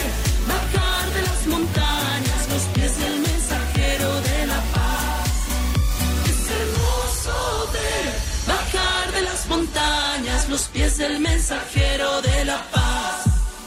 Es hermoso ver bajar de las montañas los pies del mensajero de la paz. Es hermoso ver bajar de las montañas los pies del mensajero de la paz. Es hermoso ver bajar de las montañas los pies del mensajero. Estaba por ahí mirando lo que son los elementos del Padre Nuestro. Cuando a ustedes los empiece a saturar una preocupación, cuando los empiece a manipular y a controlar una angustia, recen el Padre Nuestro, recen el Padre Nuestro. Saludos Adriana Reyes, dice, nos escucha allá en San Bernardino, California. Gracias Adriana. Guadalupe Carmona desde Passaic, New Jersey. Gracias Guadalupe Carmona, sí. Nercy. ¿A poco si no se está escuchando Nercy? ¿Y por qué no se manifiesta? Dile que se manifieste. Manifiéstate. Claro. María Guadalupe Contreras en Salamanca, Guanajuato. Nayibé Lua desde Riverside, California. Dele. Sí. Francisco de Mantilla, Yolanda Vidal desde Stern, Virginia. Saludos. Gracias. Leito Rojas, Ciudad de México. Marisela Leonard desde Mount Vernon, Washington. Bueno, pues para los poquitos que nos están escuchando y que y que saludos dice Isabel Gutiérrez desde Fontana, California. Ándele pues. Saludos desde Durham, North Carolina, dice Eric González, hombre. Bueno, ahí les va. Eh, dice otra persona, de todos modos nunca me manda saludos. ¿Para qué le mando mensaje? Menos te voy a leer. Menos, pero menos te voy a leer. Oye, elementos del Padre Nuestro. Cuando, cuando te desesperes, Pérez, porque no te mando saludos, ponte a rezar el Padre Nuestro. Porque no te tomo en cuenta, porque eres para mí como un cero a la izquierda. Eres número rojo para mí, no, no cuentas. Y que tú digas, ¿para qué le mando saludos si, si nomás... A ver, mira, Parque Urbi Villa del Prado. Pon tu nombre. Pon tú, o sea, pon tu nombre. Pues, ¿cómo, pues, hombre? ¿Cómo? ¿Cómo? Di, a ver, mi nombre, fulano tal, así. Ya, ¿qué es eso? Bueno, déjame ahorita. Sigan poniendo ahí sus mensajes y si me alcanza el tiempo, ahorita los leo. Pues sí, oye, es que en serio, Dios mío. Elementos del Padre Nuestro, ahí les van. Elementos del Padre. Cuando sientas, cuando sientas que ya nada, cuando sientas que, ¿cómo va la, canción? Cuando sientes que ya no, no, haz un acto de fe. Déjame buscarla. Déjame buscarla, porque de una vez para ponerla, este, se llama acto de fe, sí, ¿verdad? Ah, sí, aquí está ya, ya la, ya la encontré. Cuando sientes que tus sueños vuelan, haz un acto de fe. Cuando sientes que nada... Ok, ahorita. Elementos del Padre Nuestro. Ahí te van. El primero, Padre Nuestro. Ese elemento es de relación Padre Nuestro. No es Padre tuyo, no es... No, nuestro. Hay una relación. Ese es un primer elemento. Segundo elemento, reconocimiento. ¿En qué parte está del Padre Nuestro? Donde decimos que estás en los cielos. Que estás en los cielos. Reconocimiento. Padre Nuestro, relación, reconocimiento que estás en los cielos. Santificado sea tu nombre. E- Este elemento es de adoración. Santificado sea tu nombre. Adoración. Expectativa. Venga a nosotros tu reino. Espero. Espero. Esta es una expectativa. Que venga a nosotros tu reino. Hágase tu voluntad. Es decir, obediencia. Me dispongo. Universalidad en la tierra. No en mi casa, no, en la tierra. Hágase tu voluntad ¿dónde? En la tierra. Conformidad, como en el cielo, así en la tierra como en el cielo. Otra, otro elemento es el de súplica. Danos. Precisión, ¿cuándo? Hoy. Necesidad, nuestro pan de cada día. No podemos vivir sin el pan de cada día. Otro elemento, penitencia. Penitencia porque es perdona. Perdona. Dame lo que tengo que hacer para que me perdones. Arrepentimiento. Nuestras ofensas. El otro elemento es el perdón. Como nosotros perdonamos. Danos tu perdón como nosotros perdonamos. Misericordia a los que nos ofenden. Otro elemento, la guía. No nos dejes. Guíanos. Protección. Caer en la te- tentación. Es decir, elemento de cuidado. El siguiente elemento es la salvación y líbranos. Y el último, la honradez del mal. Estos son los elementos que contiene el Padre Nuestro. Relación, reconocimiento, adoración, expectativa, obediencia, universalidad, conformidad, súplica, precisión, necesidad, penitencia, arrepentimiento, perdón, misericordia, guía, protección, salvación, honradez. Todo eso contiene el Padre Nuestro como elementos que a muchos de nosotros se nos escapa porque no hacemos una oración confiada ni tampoco una oración meditada. Estamos acostumbrados porque a veces las costumbres o tradiciones familiares a veces así nos lo imponen. Hacemos una oración del Padre Nuestro sin meditar. Qué bien sería, ¿verdad? Decir Padre Nuestro y ir meditando cada parte y que la meditación me lleve a la acción, porque solamente meditar sin acción, pues no. creo que también ahí nos falla a nosotros. Nos han acostumbrado o nos han impuesto este tipo de oraciones me- de metralleta. Padre nuestro que estás en el cielo, santificado sea tu nombre, pensando que mientras más rece, Dios más me va a escuchar. Y no, no es así. Eso sí, si nosotros hacemos una oración confiada y meditada, podemos aprovecharlo mejor. Dentro de lo que es la oración meditada, que al mismo tiempo sea practicada.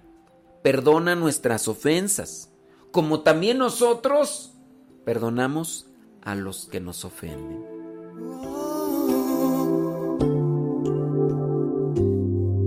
Cuando sientas que tus sueños vuelan, haz un acto de fe. Cuando todo se vuelve tinieblas, haz un acto de fe. Cuando pienses no valió la pena, cuando muchos que no son condenan, cuando todos te han dado la vuelta, haz un acto de fe. Si tu mundo no da vueltas, no te rindas, piensa que Dios está contigo y lo puedes hacer.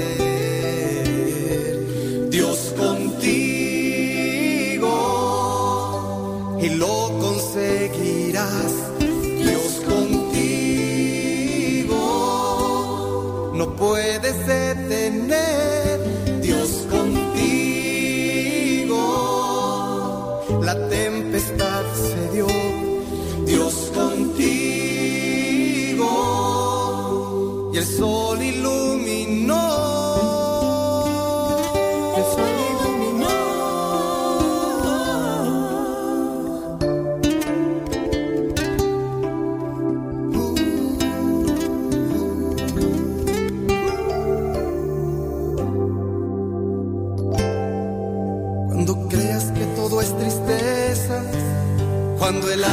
Agonizar comienza, cuando todo se va y nada llega, haz un acto de fe. Un acto de fe. Si tu mundo no da vueltas, no te rindas, piensa que Dios está contigo y lo puedes hacer.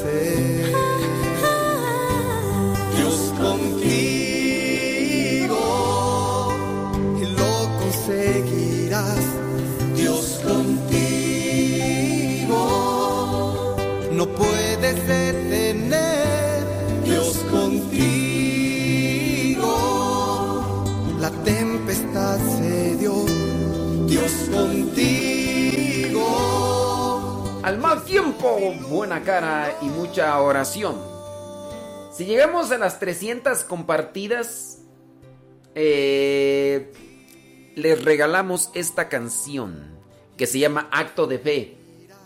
Y la ponemos en el Telegram. La ponemos en el Telegram. Así que, t- eso sí, sepan que, porque hay algunas personas, por ejemplo, ayer me escribió una persona, dice, ya me uní al grupo, mándeme las canciones, ándale, apúrese. Yo le dije, no, espérate tantito. Pues no está diciendo que nos unamos al grupo. Pu- puras mentiras. Está como los políticos. Ahora resulta, dije. Ahora si yo lo que les digo que si hay una... eh, Si ustedes comparten tanta cantidad de veces la transmisión, órale. Yo les pongo ahí la canción. Y ya. Y si no, no han cumplido, pues no, no, pues... Por ejemplo, eh, hay otras que yo les he dicho, otras canciones y pues ya. Y listo. Así que, si quieren, si quieren. Aquí no se obliga a nadie. A fuerzas ni los zapatos entran, ¿eh? ¿Para qué? ¿Para qué, qué, qué, qué, qué? Entonces, si llegamos a 300... Oye, por cierto, Rosalinda Orozco Izquierdo, ¿ya está mi canción? Más pregunto. ¿Hace cuánto tiempo que, que- que mi, mi canción, a ver, que... que, que... Nada más, nada más, nada más pregunto. Nada más pregunto, ¿verdad? Porque prometes y prometes, prometes y prometes y nada. Y nada. Y prometes y prometes y te te te te ten, tiriririri. Oh, oh, oh, oh, oh. Nomás digo. Oigan, a las 12 del día nos unimos al rezo del Padre Nuestro junto con el Papa Francisco. Nada más que una orientación. El Papa Francisco nos invita a todos, independientemente de creencias, de religiones y de todo lo demás, que hagamos el Padre Nuestro a las 12. Muchos piensan que eh, en este caso a las 12 de Roma. No, recemos a las 12, estés donde estés, estés donde estés. La hora eh, a que sea las 12. Esta invitación es, vamos a rezar el rosario a las 12. ¿A las 12 tuyas o a las 12 mías? A las 12, vamos a rezar a las 12. Sí, pues, pero a las 12 tuyas o a las 12 mías. Cuando sean las 12 tuyas, vamos a rezarlo a las... O sea, pon atención, pon, atención. Eso es lo malo de ser... La invitación es reza el... eh, ¿Cuál rosario? El Padre Nuestro. Reza el Padre Nuestro a las... Vamos a rezar el Padre Nuestro a las 12. No estoy diciendo, ¿sabes qué? Quiero que lo reces a las 12 de Roma. No. Es, vamos a unirnos todos a rezar el rosario a las 12 del día. Todos. Todos, ¿dónde? A las 12 del día de tu lugar. Ah, otra cosa. Otra cosa es que les dijera, ¿saben qué? Quiero que a las 12 de Roma recemos todos el rosario. Ah, esa es otra cosa, 12 de Roma. A veces nosotros estamos como ese paralítico allá cuando Jesucristo le dice, oye, ¿no quieres sanar? ¿No quieres sanar paralítico? Y el paralítico, ¿qué responde? A ver, si te pregunta Jesús, tú tienes de paralítico 38 años, te pregunta Jesús, ¿quieres sanar? O sea, eso es lo que le pregunta Jesús al paralítico, ¿no? ¿Quieres sanar? ¿Y qué le responde el paralítico tú? ¿Y ¿Se acuerdan qué decía ayer el Evangelio? ¿Qué, qué decía el Evangelio ayer? Cuando... Ay, Dios mío, no les digo que ustedes están como los paralíticos. Ay, Dios Santo Todopoderoso. No, eh, no, hombre, nosotros mismos nos hacemos más complicada la vida. Nosotros. No hay necesidad de que otra persona nos la complique. Nosotros mismos. Ay, Dios mío. De veras. Pero si uno mismo tiene la culpa. A ver, si pusieron atención ayer en el Evangelio. Ayer en el Evangelio Jesucristo le dice al paralítico, ¿quieres sanar? ¿Y qué le respondió el paralítico tú? ¿Qué le respondió el paralítico? Así estamos nosotros. Así estamos nosotros. Ay, Dios. Pero bueno, ¿qué, qué, qué hace uno ahí cuando uno mismo se complica la vida? La invitación es vamos a rezar el rosario a las 12. Vamos a rezar... ¿Cuál rosario? También tú. ¡Ay! Vamos a rezar el Padre Nuestro a las 12. Esa es la invitación. Recemos todos el Padre Nuestro a las 12. A las 12 vamos a rezar el Padre. Esa es la invitación, ¿sí o no? A ver, esa es la invitación, ¿sí o no? A ver, no- nomás respóndanme, nomás respóndanme. La invitación es rezar el Padre Nuestro a las 12, ¿sí o no? A ver. La invitación es rezar el Padre Nuestro a las 12, ¿sí o no?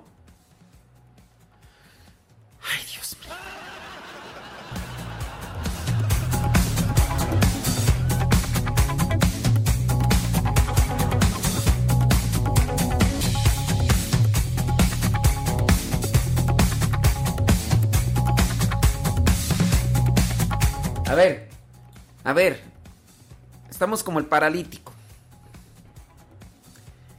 Yo les digo, vamos a rezar el Padre Nuestro a las 12. A las 12 del día, únanse con nosotros a rezar el Padre Nuestro. ¿Ok? Tú obedece a las 12 del día. ¿De dónde? Eh, Yo te estoy invitando. rezas junto. Oye, por favor, hay rezas eh, conmigo el Padre Nuestro a las 12 del día, ¿eh? Nos unimos todos a las 12 del día. O sea, esa es la invitación. ¿Sí capisco o no capisco? No capisco. ¿Te unes conmigo a rezar el Padre Nuestro a las 2 del día? Sí.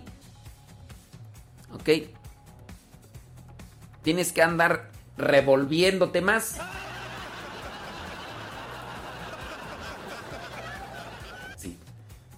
Pues es que hacen enojar, pues, hombre.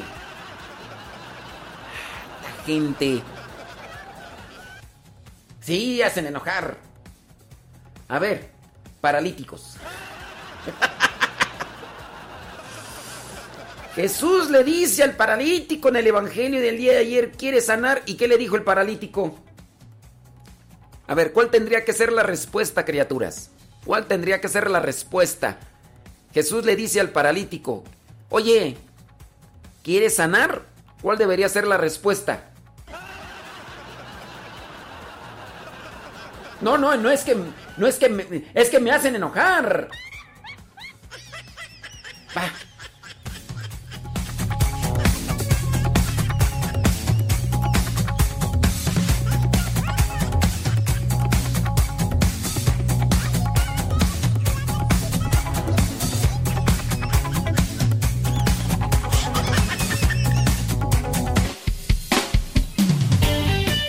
Pónganme ahí cuál fue la respuesta del paralítico a la pregunta de Jesús. Que si quería sanar. Pónganle ahí, por favor, pónganle, ponle.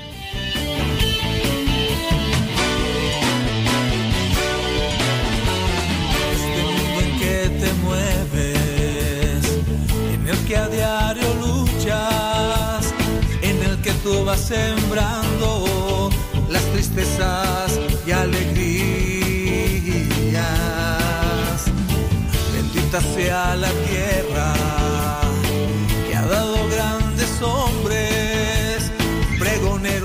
El paralítico efectivamente, gracias a los que sí estaban atentos el día de ayer, porque hay gente que no está atenta, que está allá quién sabe dónde.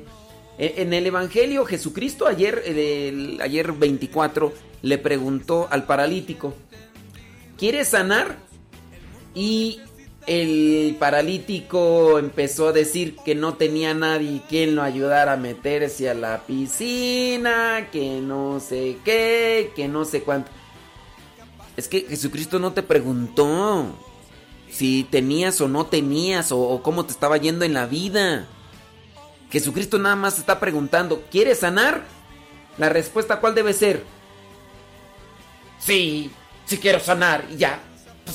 Así, tan sencillo.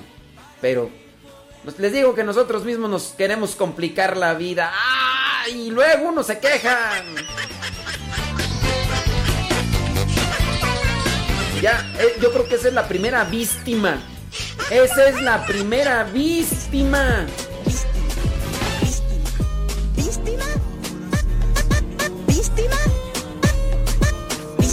La primera víctima del señor paralítico.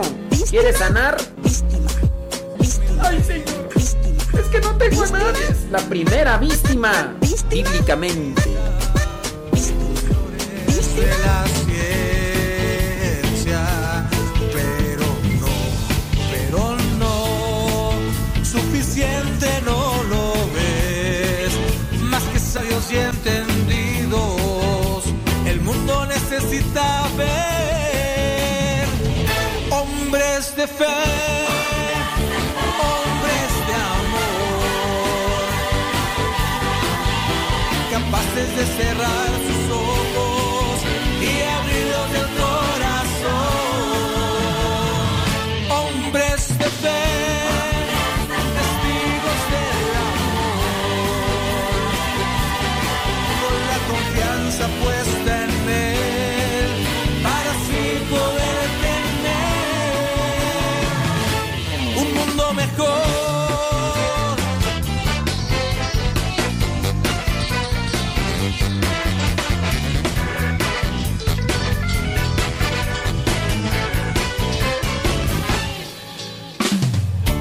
haces, Señor.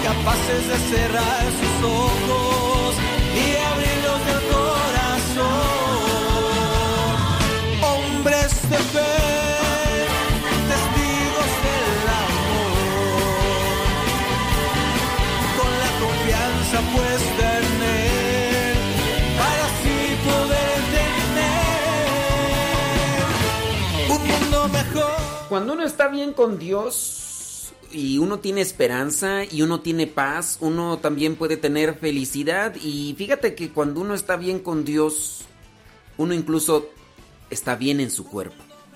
La fe nos ayuda para mantener las defensas altas, para tener el sistema inmunológico a todo lo que da.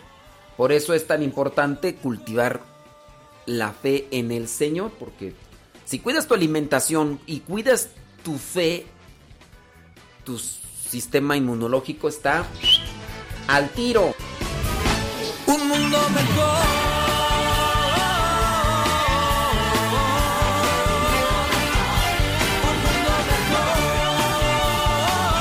Un mundo, claro, la alimentación, el ejercicio y todo lo demás, mira. Bendito sea mi Dios, yo puedo decir desde hace ya algún tiempo no me he enfermado a como si me enfermaba un tiempo atrás. Un tiempo, una fecha. tururu. No, yo recuerdo hace como que unos cuatro años, por lo menos dos veces al año, así mira, me caía, pero sabroso tres, cuatro, cinco días. Y ya desde hace algún tiempo, mira que he tratado de mantenerme ahí bien con el Señor, pues ya. Me encontré un artículo que quiero compartirte esperando que te ayude para que te pongas al tiro. Sabemos que llevar un estilo de vida saludable ayuda a disminuir el riesgo de padecer enfermedades, especialmente para enfrentarse a todo tipo de acechanza de virus. Ya ves que hay de todo en la viña del Señor. Virus van, virus vienen.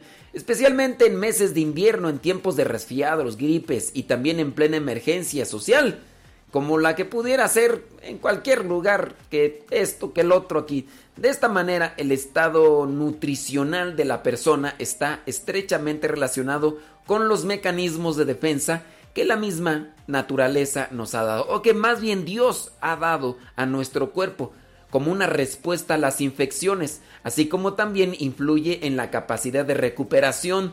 Una persona que está bien con Dios puede tener una respuesta más pronta a lo que vendría a ser los medicamentos que estamos ingiriendo, consumiendo para el bienestar de nuestro cuerpo, si es que estamos pasando por alguna enfermedad.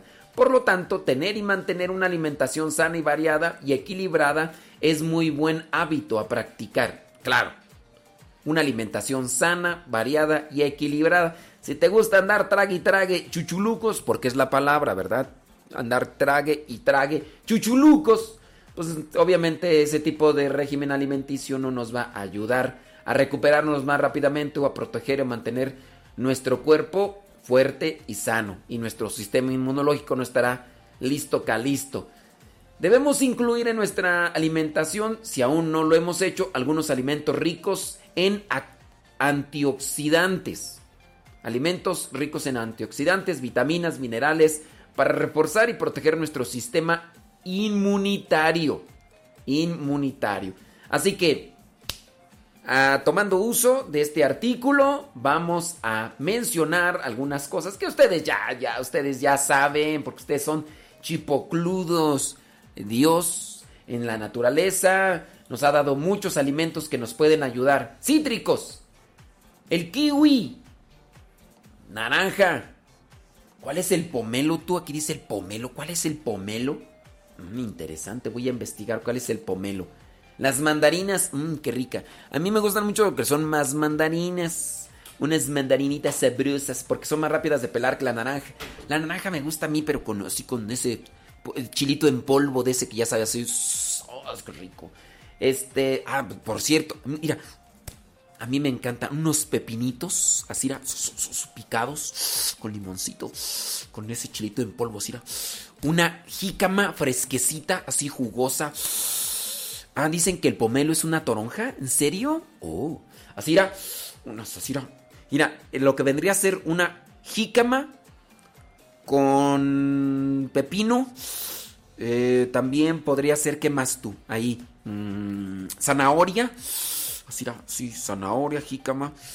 Así, con mucho limón, mucho, pero mucho limón y con ese chilito de polvo. mira. Ay, qué rico. Eso, eso ayuda. Esos son eh, cítricos, tienen eh, antioxidantes. Eh, el limón también, el limón, como no, así, era. Ay, qué rico. ¿Te imaginas una jícama, Sira, de esas de Celaya, Sira, jícama, Sira?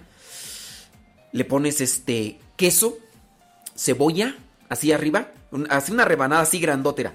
Sí, le pones cebo- queso, cebollita, limón, chile.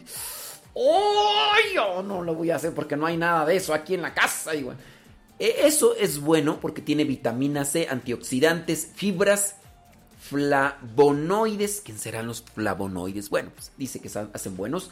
Eh, además tienen propiedades antiinflamatorias, antiinflamatorias, ¿eh? Antiinflamatorias. Oh, eso no sabía. Eh, también dicen que es bueno lo que vendría a ser el aguacate, las frambuesas, banana, avena, legumbres, que también contienen manganeso, que participa en el metabolismo. La zanahoria, verduras de hoja verde como la espinaca, aquellas frutas y vegetales de color fuerte como el pimiento rojo, la remolacha, la calabaza, ayudan a mantener nuestro sistema inmunitario fuerte porque son ricas en vitamina A, arroz integral, carne de cerdo, chocolate negro puro, contienen zinc. Ay, por eso me gusta el chocolatito. Eh, retiene, re- requiere poca cantidad, es un nutriente, ayuda a reforzar nuestro sistema inmunológico. Pescado, huevo, leche, carne, miel, germen y salvado de trigo, cebolla, ajo y levadura de cerveza. ¿Y si nos echamos mejor la cerveza? Así con limoncito, solo sabroso, sa- sabroso. Pero si usted es débil de voluntad, no le entre a eso, ¿eh? Todos los alimentos ricos en selenio. El selenio es un mineral que ayuda al cuerpo a producir proteínas especiales llamadas enzimas antioxidantes, las que participan en la prevención del daño celular, ¿eh? Los probióticos los podemos encontrar en el yogur natural, el kéfir y alimentos fermentados. Pueden también ayudar a mejorar la flora intestinal y por ende a nuestro sistema inmunitario. Fíjate todo esto que está aquí. Ay, me encanta, ¿eh? Me encanta. Eh, dice, y, más el que tiene cebada. ¿eh? si usted es débil de voluntad, no le entra esas cosas de la cebada, ¿ok? También, ok, obviamente, eh, además de estos alimentos que son, eh, que ya hemos mencionado, el ejercicio. Dice, al menos 30 minutos diarios. Ay, yo, yo he querido programar en mi, mi vida esos 30 minutos diarios y nomás un rato. Pero bueno, al menos 30 minutos diarios. Tal vez piense que puede ser complicado. Dice, pero no tanto. Puedes buscar una guía. Sí, es que los complicados somos nosotros, ¿a poco no? Mira, además de estos alimentos y hacer el ejercicio, nos ayuda a controlar el estrés, la ansiedad. Dice, el pensar todo el día en las cosas malas y negativas lo único que hace es acumularte más estrés a lo, de, a lo que de por sí ya existe. Así que hay que tratar de dormir bien, es importante descansar lo necesario, dice aquí entre 7 y 8 horas. Mm. Diondi, Diondi. Dice, mm, en el caso de los adultos, esto nos permitirá sentirnos activos y saludables durante todo el día. Ay, Dios. ¿a qué horas me acosté anoche tú? Pues me acosté cerca de las 12 de la noche. Y a las 5 de la mañana sonó. Bueno, pues sí dormí, ¿verdad? A ver, eh, cerca de las 12, 1, 2, 3, 4, 5. ¿Cuántas horas son tú? 1, 2, 3, 4, 5 horas. No, aquí dice que de 7 a 8 horas. No, con qué ojos, divina tuerta. Pues si ven, por eso luego ando todo así que, no, hombre, me, me carga la viejita. Ando todo malhumorado y no le busque ruido al chicharrón. No le busques tres pies al gato sabiendo que tiene cuatro. Pero bueno, ¿qué, más podría ayudarnos en la, alimentación? Proteínas, dice. eh, como el huevo, el queso, el pollo. Bueno, eso ya lo habíamos visto. Los globos. Ah, dice que eso ayuda. El queso, el pollo, los pistachos. Ah, los pistachos, fíjate. El pescado, las lentejas co- contienen vitamina B6, un nutriente que participa en la formación de glóbulos rojos y anticuerpos. Ah, mira, mm, los pistachos, ahí tengo unos poquitos de pistaches. Yo lo siento por los que son veganos, ¿verdad? No quiero decir nombres, ¿verdad? Pero allá, ¿verdad? Los de Tlaxcala, lástima, ¿verdad? Andan ahí con sus cosas, está bien. Dormir bien, dice, limitar el consumo de alimentos ultrapesados a un consumo ocasional. Del mismo modo, eh, en cuanto a la sal, dice no sobrepasar los 5 gramos diarios que marcan las recomendaciones. Y en cuanto al azúcar refinado y derivados, lo menos posible. Entonces, tampoco le exagere. Ni mucha sal, ni mucha azúcar, porque, pues sí, ya se alimentó sanamente allá con otras cosas y, y después, este, nomás, si le exageran, sí.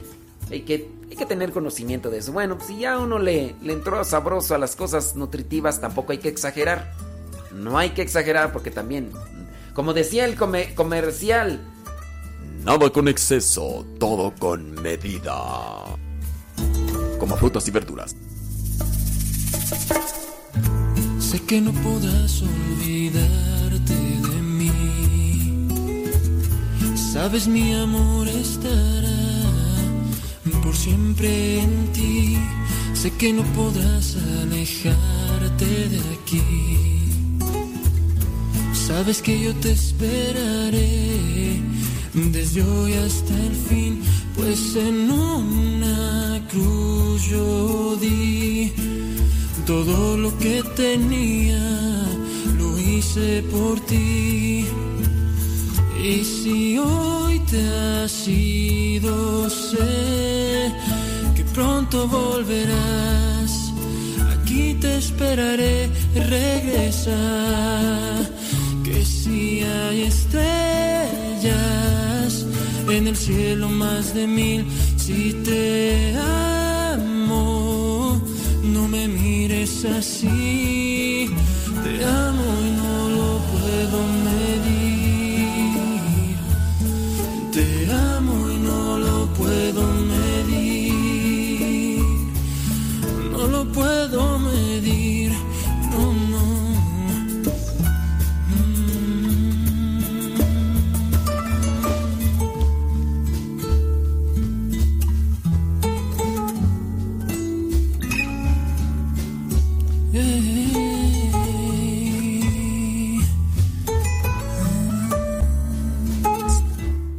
Imagínate cuántas horas dormí y no he comido nada. Pues oye, por eso ando de mi genio.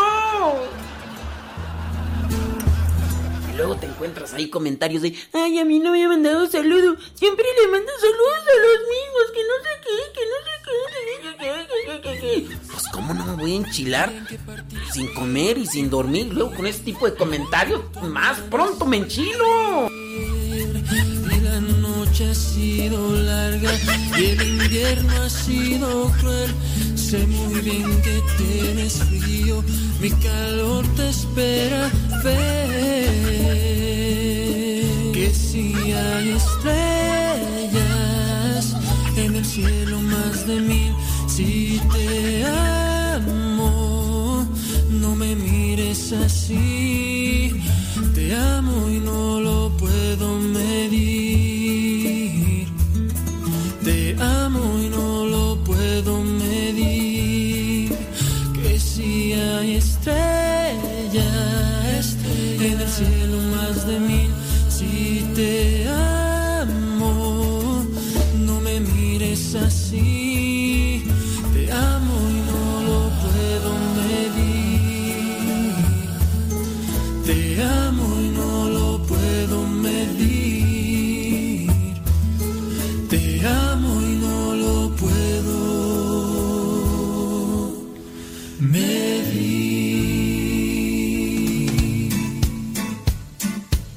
Le escucho de aquí de Acutlapilco, Chimalhuacán. Mi nombre es Leonor Estrada y tengo año y dos meses escuchándolo. Mi nombre es Fabiola. Este, le quiero mandar un saludo desde aquí, desde Phoenix, Arizona. Lo escucho desde hace un año que mi hermana Chabela y mi hermana María ah, Pérez Laris, perdón, Pérez Laris, ellas me dieron el empujoncito de escucharlo y me encanta su, su estación, me encanta cómo nos habla, cómo nos regaña y todo, padre. Échele rayas al tigre y saludos desde Phoenix, Arizona.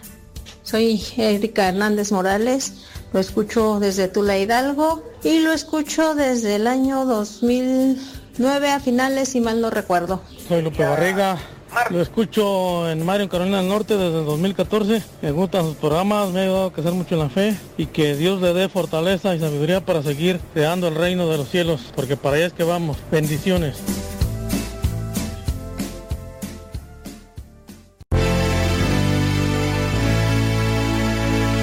El coronavirus. Sí, el coronavirus no tiene tratamiento específico ni vacuna. Solo se da tratamiento de soporte. Toma tus previsiones. Tose o estornuda cubriéndote la boca con el codo doblado o sobre un pañuelo desechable. Esi tosería. La mejor forma de prevención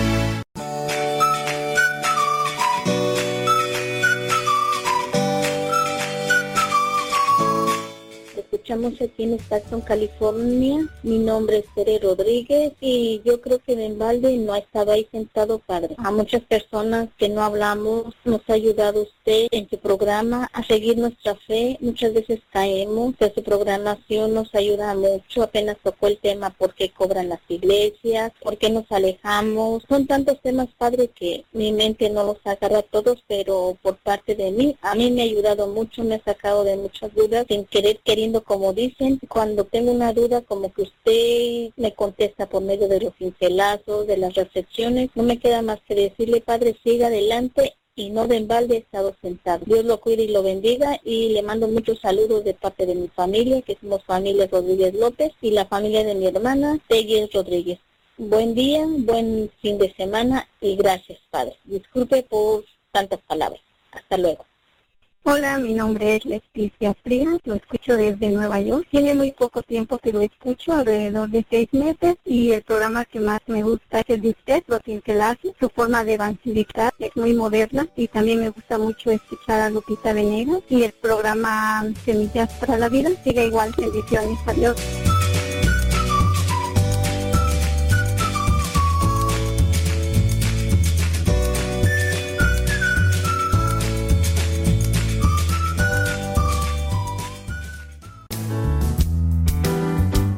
Sigue con nuestra programación. Estás en radiocepa.com.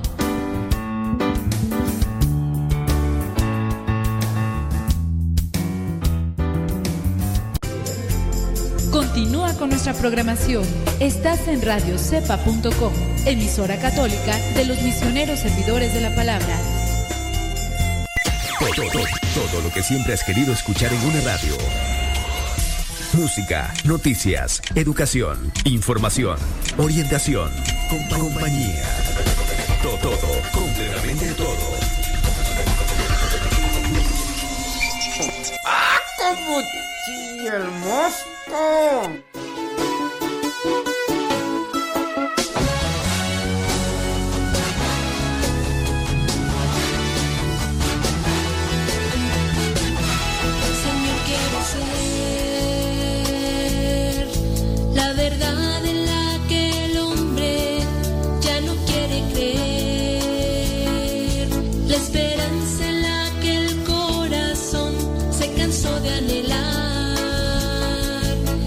Se cansó de luchar.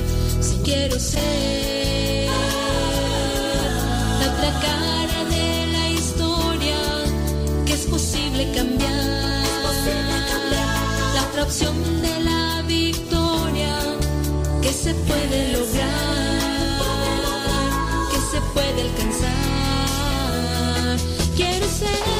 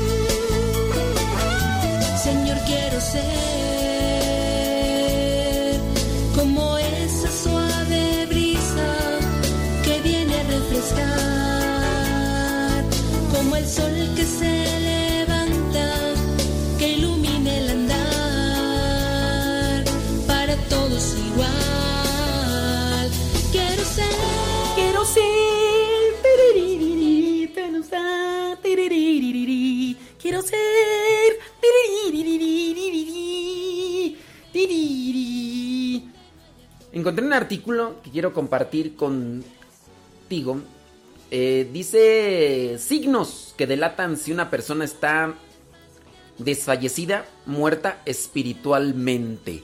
Oh my wow. Ahí le va. ¿Estás vivo o muerto? Una pregunta importante, ¿verdad? ¿Cómo confirmar si alguien está vivo o muerto? Hay, signos bien determinados. Quizás quieras comprobar si respira, si tiene pulso, si escucha algún latido del corazón. Hasta el momento hablamos de vida o muerte física. Pero, ¿qué hay de la vida muerte espiritual? Para ser más específicos. Si estuvieras muerto espiritualmente, si estuvieras muerto espiritualmente, ¿cómo lo sabrías? ¿Cómo saber si uno está muerto espiritualmente? Eh, podríamos tener en cuenta algunos signos que son los que te vamos a compartir. Primer signo que te puede ayudar para saber si estás muerto espiritualmente. No hay esfuerzo. Primer signo. No hay esfuerzo. ¿Qué quiere decir esto? Que hay una resignación. Eh, tiene apatía. La persona es apática hacia lo que vendría a ser una situación de vida. Ya. ¿Para qué luchar? No tiene ninguna aspiración por un futuro mejor. Lleva tanto tiempo así que ¿para qué esforzarse? ¿Para qué luchar? ¿Para qué buscar algo mejor? En otras palabras, los defectos son permanentes. Puede ser la persona que diga, así soy. Así ha sido siempre.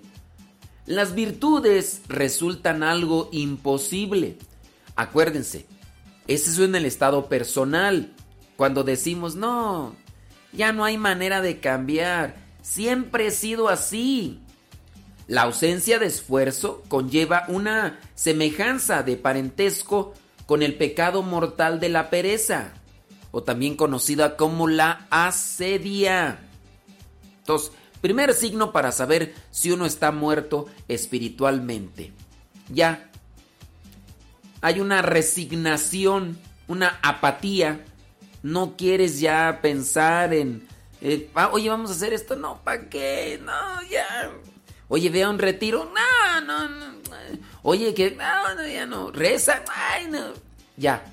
Eso, si ya no tienes deseos de, de salir adelante, entonces hay un indicio de una muerte espiritual. Segundo signo, no hay compasión.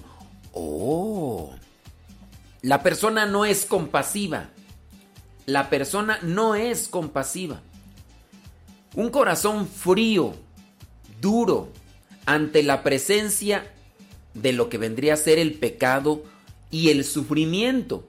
Sin compasión, en presencia del pecado, no hay indignación por los derechos y la dignidad. No hay aflicción por la pérdida de una alma humana. En la presencia del sufrimiento no hay empatía por las personas que están siendo eh, flageladas por las situaciones de la vida. Mucho menos hay una acción en nombre de aquellos que sufren. Simplemente hay una falta de movimiento en el cuerpo, la mente y el corazón. No hay compasión. No te compadeces por el sufrimiento o por la presencia del pecado. Reflexionemos sobre la evocadora observación de San Agustín. Decía, la esperanza tiene dos hermosos hijos, la ira y el valor. La ira para indignarse por la realidad y el valor para enfrentar esa realidad e intentar cambiarla. Podemos concluir que la ausencia de compasión evidencia una ausencia de esperanza. Ausencia de compasión, ausencia de esperanza. Obviamente estas palabras de San Agustín deben de utilizar criterio y reflexión, porque cuando dice San Agustín que la esperanza tiene dos hijos hermosos, la ira y el valor, pues no faltará quien diga, ay, pero me han dicho que la ira es pecado, porque San Agustín dice que la ira es hija de la esperanza. Y necesitará pues que carbure un poquito más esa persona y lo vea desde el punto filosófico de San Agustín. El enojarse también, pero en el sentido de querer cambiar algo que está mal. Veo algo que está mal, hoy me hierve la sangre al ver esta injusticia. Ahí está también agarrando la ira, pero como un impulso para una acción positiva, no para una acción negativa. Ay, pero es que a mí me dijeron que la ira es pecado. ¿Por qué se contradice San Agustín? No se contradice San Agustín. Tienes que tomar fuerza. La ira es un impulso del sistema nervioso que incluso lleva a poner los nervios del organismo tensos para hacer algo que a lo mejor en otro estado no harías. Por ejemplo, se te calentó la sangre y en ese impulso eres capaz de tener más fuerza que si, ay, yo no, es que me dijeron que no me enoje, yo no me voy. Pero bueno, eh, ahí yo nomás lo dejo. Y ahí nomás lo dejo, ¿verdad? Porque habrá gente que entiende y habrá gente que hay que darle más tiempecito para que agarre ritmo y entienda mejor la situación. Ay, nos estás diciendo lentos. No, no te estoy diciendo. Estás. estás lento, criatura. Nos hace falta más, más, más barrio. Vámonos mejor al, ¿qué te parece? Al otro signo. Este entonces era el signo no hay compasión. El tercer signo para saber si estamos muertos espiritualmente. No hay aprendizaje. Una negativa a recibir enseñanzas sobre la santidad de Dios o sobre el pecado. Mm. Te ha tocado con esas personas de, oye, escucha el mejor programa de radio católica, el programa del Padre Modesto. Tengo que echarle flores, yo no tengo que echarle. Eh, cuando la persona no quiere, cuando no quiere la persona aprender, ¿para qué? Yo, vamos a un retiro. No, ¿para qué? Ay, ay, ¿para qué? No, yo no quiero eso. Ay, no. No se quiere aprender y conocer más de Dios, siempre pone negativas. Ahí también se daría como un signo de una muerte espiritual. Oye, tienes que leer esto. Ay, no, está bien grande ese. Ay, no, ay, me cansa. ¿Cuál? Es un artículo, te tardas tres minutos en leerlo. Ay, no, qué aburrido. Ay, tú quieres que lea un libro. Ay, ay. A mí me ha tocado encontrar este tipo de personas cuando yo escribo un artículo que te llevas unos dos minutos o tres minutos en leerlo, me han dicho así, ay no, qué flojera, ay, tú ya escribiste un libro, ojalá y hubiera escrito un libro. Ese tipo de personas apáticas, mozocotudas, ¿tú crees que van a salir adelante con, o van a... No, no, no. Bueno, una negativa a recibir enseñanzas sobre la santidad de Dios o sobre el pecado. Cuando estamos enamorados, con frecuencia le pedimos a la persona amada, cuéntame más. Pero cuando una persona no está enamorada ni tiene vida, tiende a rechazar todo eso. La ausencia de aprendizaje indica una falta de humildad, es decir, una falta de disposición a escuchar la verdad sobre Dios y la verdad sobre nosotros mismos. Ahí que, apúntenlo, pónganse, échense ese trompo a uña. Último signo, es este es el último signo. No hay arrepentimiento. Cuando una persona está muerta espiritualmente, no hay arrepentimiento. Casi cualquier párroco confirmaría lo que casi todos nosotros hemos visto. Eh, ok, dice, no hay arrepentimiento en las personas que pecan sin dudar, sin remordimientos y sin la llamada vergüenza. Entonces, hizo algo malo y no se siente la persona arrepentida. ¿Por qué? No le cala, no nada. Ese vendría a ser otro signo para saber si la persona tiene muerte espiritual. Recuérdenlo, no hay arrepentimiento, no quiere aprender, no tiene compasión y no se esfuerza por salir de esa situación que lo tiene así. ¿Conoces a alguien con estos signos que indicarían una muerte espiritual?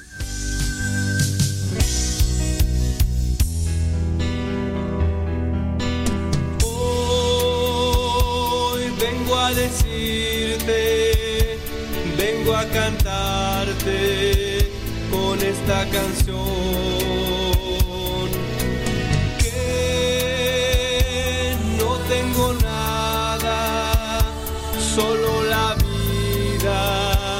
Que me diste tú.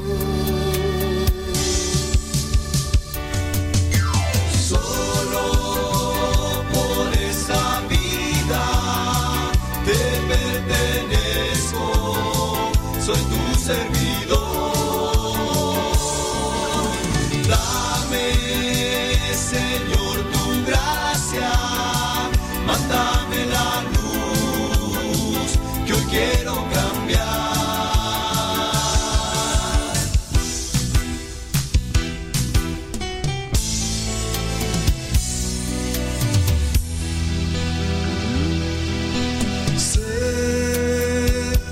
será difícil, pero al lado tuyo el amor triunfará. Hermano, Dios te necesita, no dejes que nada destruya tu fe.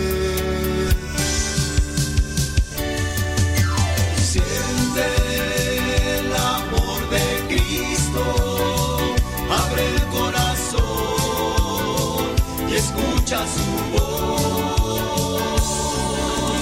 Dame, Señor, tu gracia, mándame la luz que hoy quiero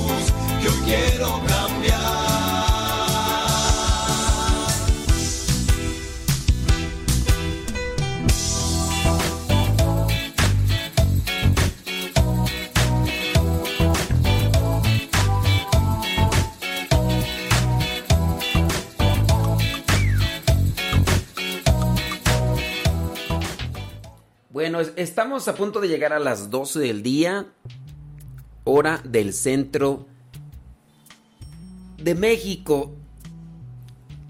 El Papa eh, Francisco nos ha invitado a rezar el Padre Nuestro. Él ya lo rezó obviamente a las 12 del mediodía allá en Roma. El Papa Francisco presidió este miércoles 25 de marzo desde la, desde la biblioteca del Palacio Apostólico del Vaticano el rezo mundial del Padre Nuestro por los enfermos afectados por la epidemia del coronavirus, sus familias y los trabajadores sanitarios y voluntarios que hacen frente a la crisis.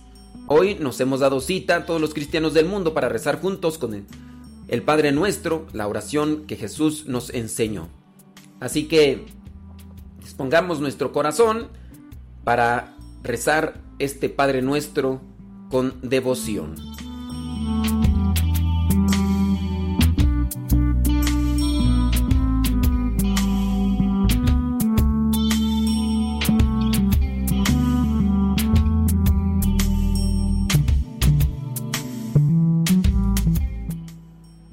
Comenzamos en el nombre del Padre, del Hijo y del Espíritu Santo. Amén. Ahí en el lugar donde te encuentres, dispón tu corazón para que esta oración nos pueda servir de provecho espiritual ante esta situación por la que estamos pasando. Padre nuestro, que estás en el cielo, santificado sea tu nombre. Venga a nosotros tu reino. Hágase tu voluntad en la tierra como en el cielo. Danos hoy nuestro pan de cada día. Perdona nuestras ofensas, como también nosotros perdonamos a los que nos ofenden. No nos dejes caer en la tentación y líbranos del mal. Amén.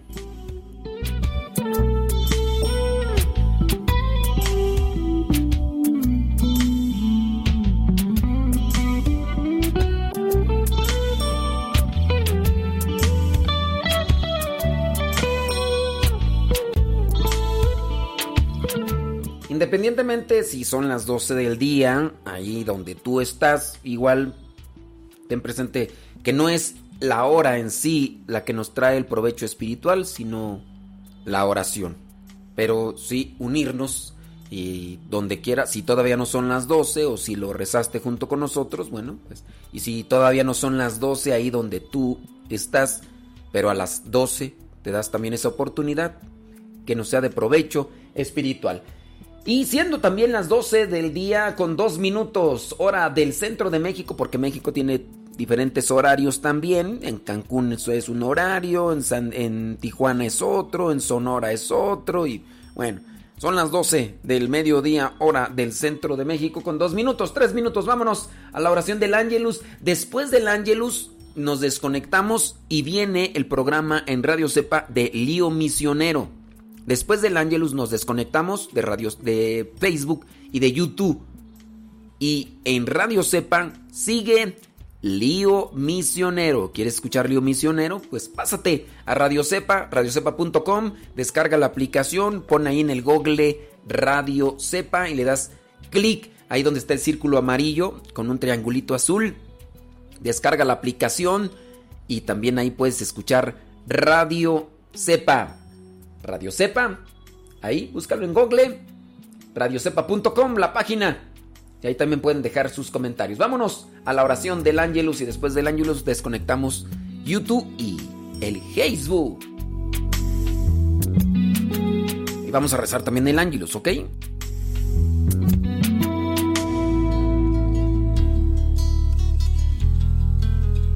Son las 12 en punto.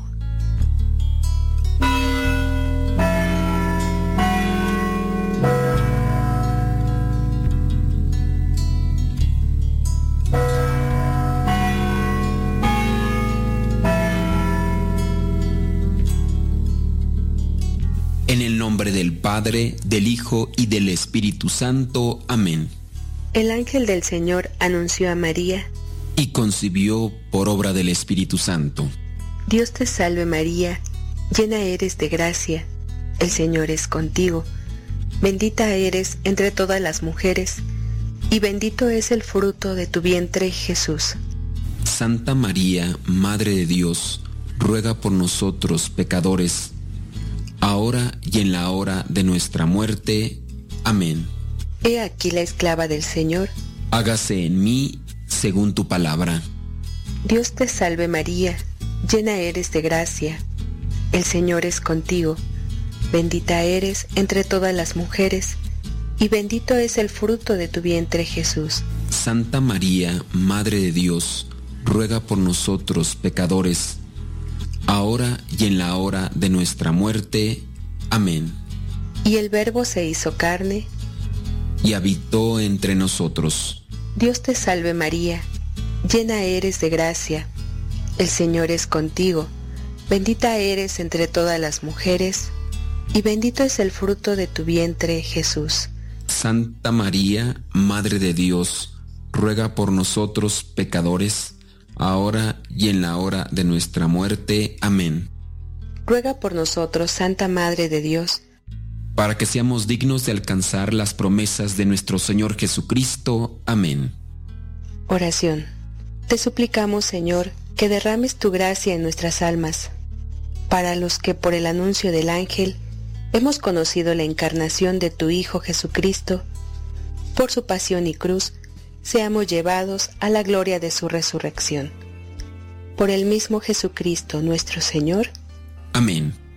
En el nombre del Padre, del Hijo y del Espíritu Santo. Amén.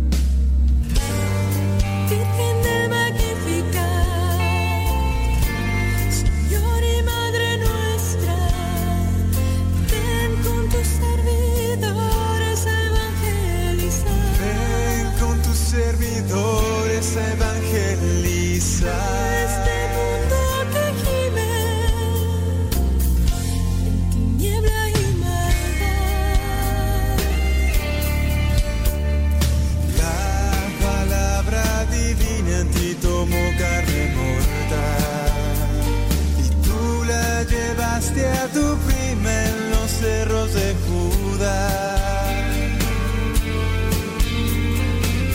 En alegría exaltaste a tu prima Isabel y el niño en su vientre se alegró también.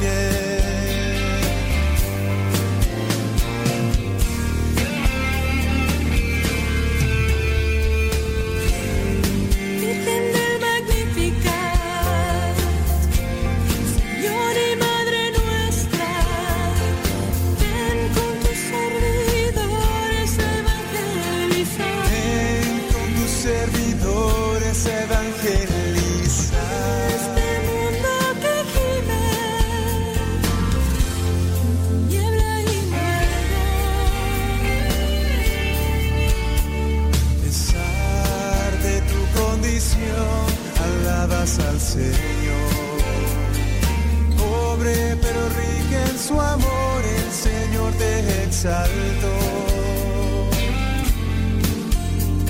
Valiente anunciaste que el Señor al soberbio dispersó y que al pobre exaltó en su divino amor.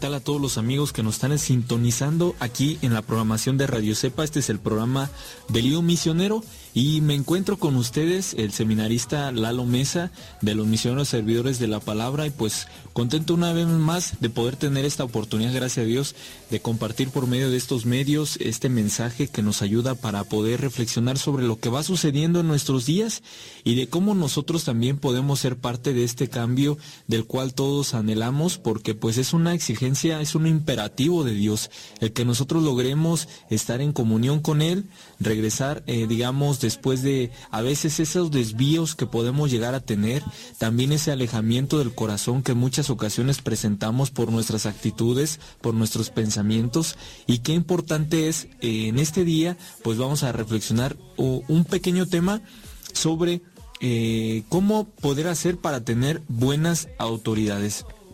Esta es una pregunta que constantemente eh, pues nosotros también podríamos llegar a hacernos. ¿Cómo hacer para que nuestras autoridades sean aquello de lo cual pues realmente hasta uno se sienta orgulloso de estar en un cierto país, de que uno pues eh, digamos desde pequeños eh, impulse a los niños a, a estar también en esos lugares porque pues seguramente es, sería un honor eh, si habría este, buenas autoridades, líderes eh, políticos que se empeñaran realmente por buscar el bien común, pues esto atraería la admiración de muchas otras personas.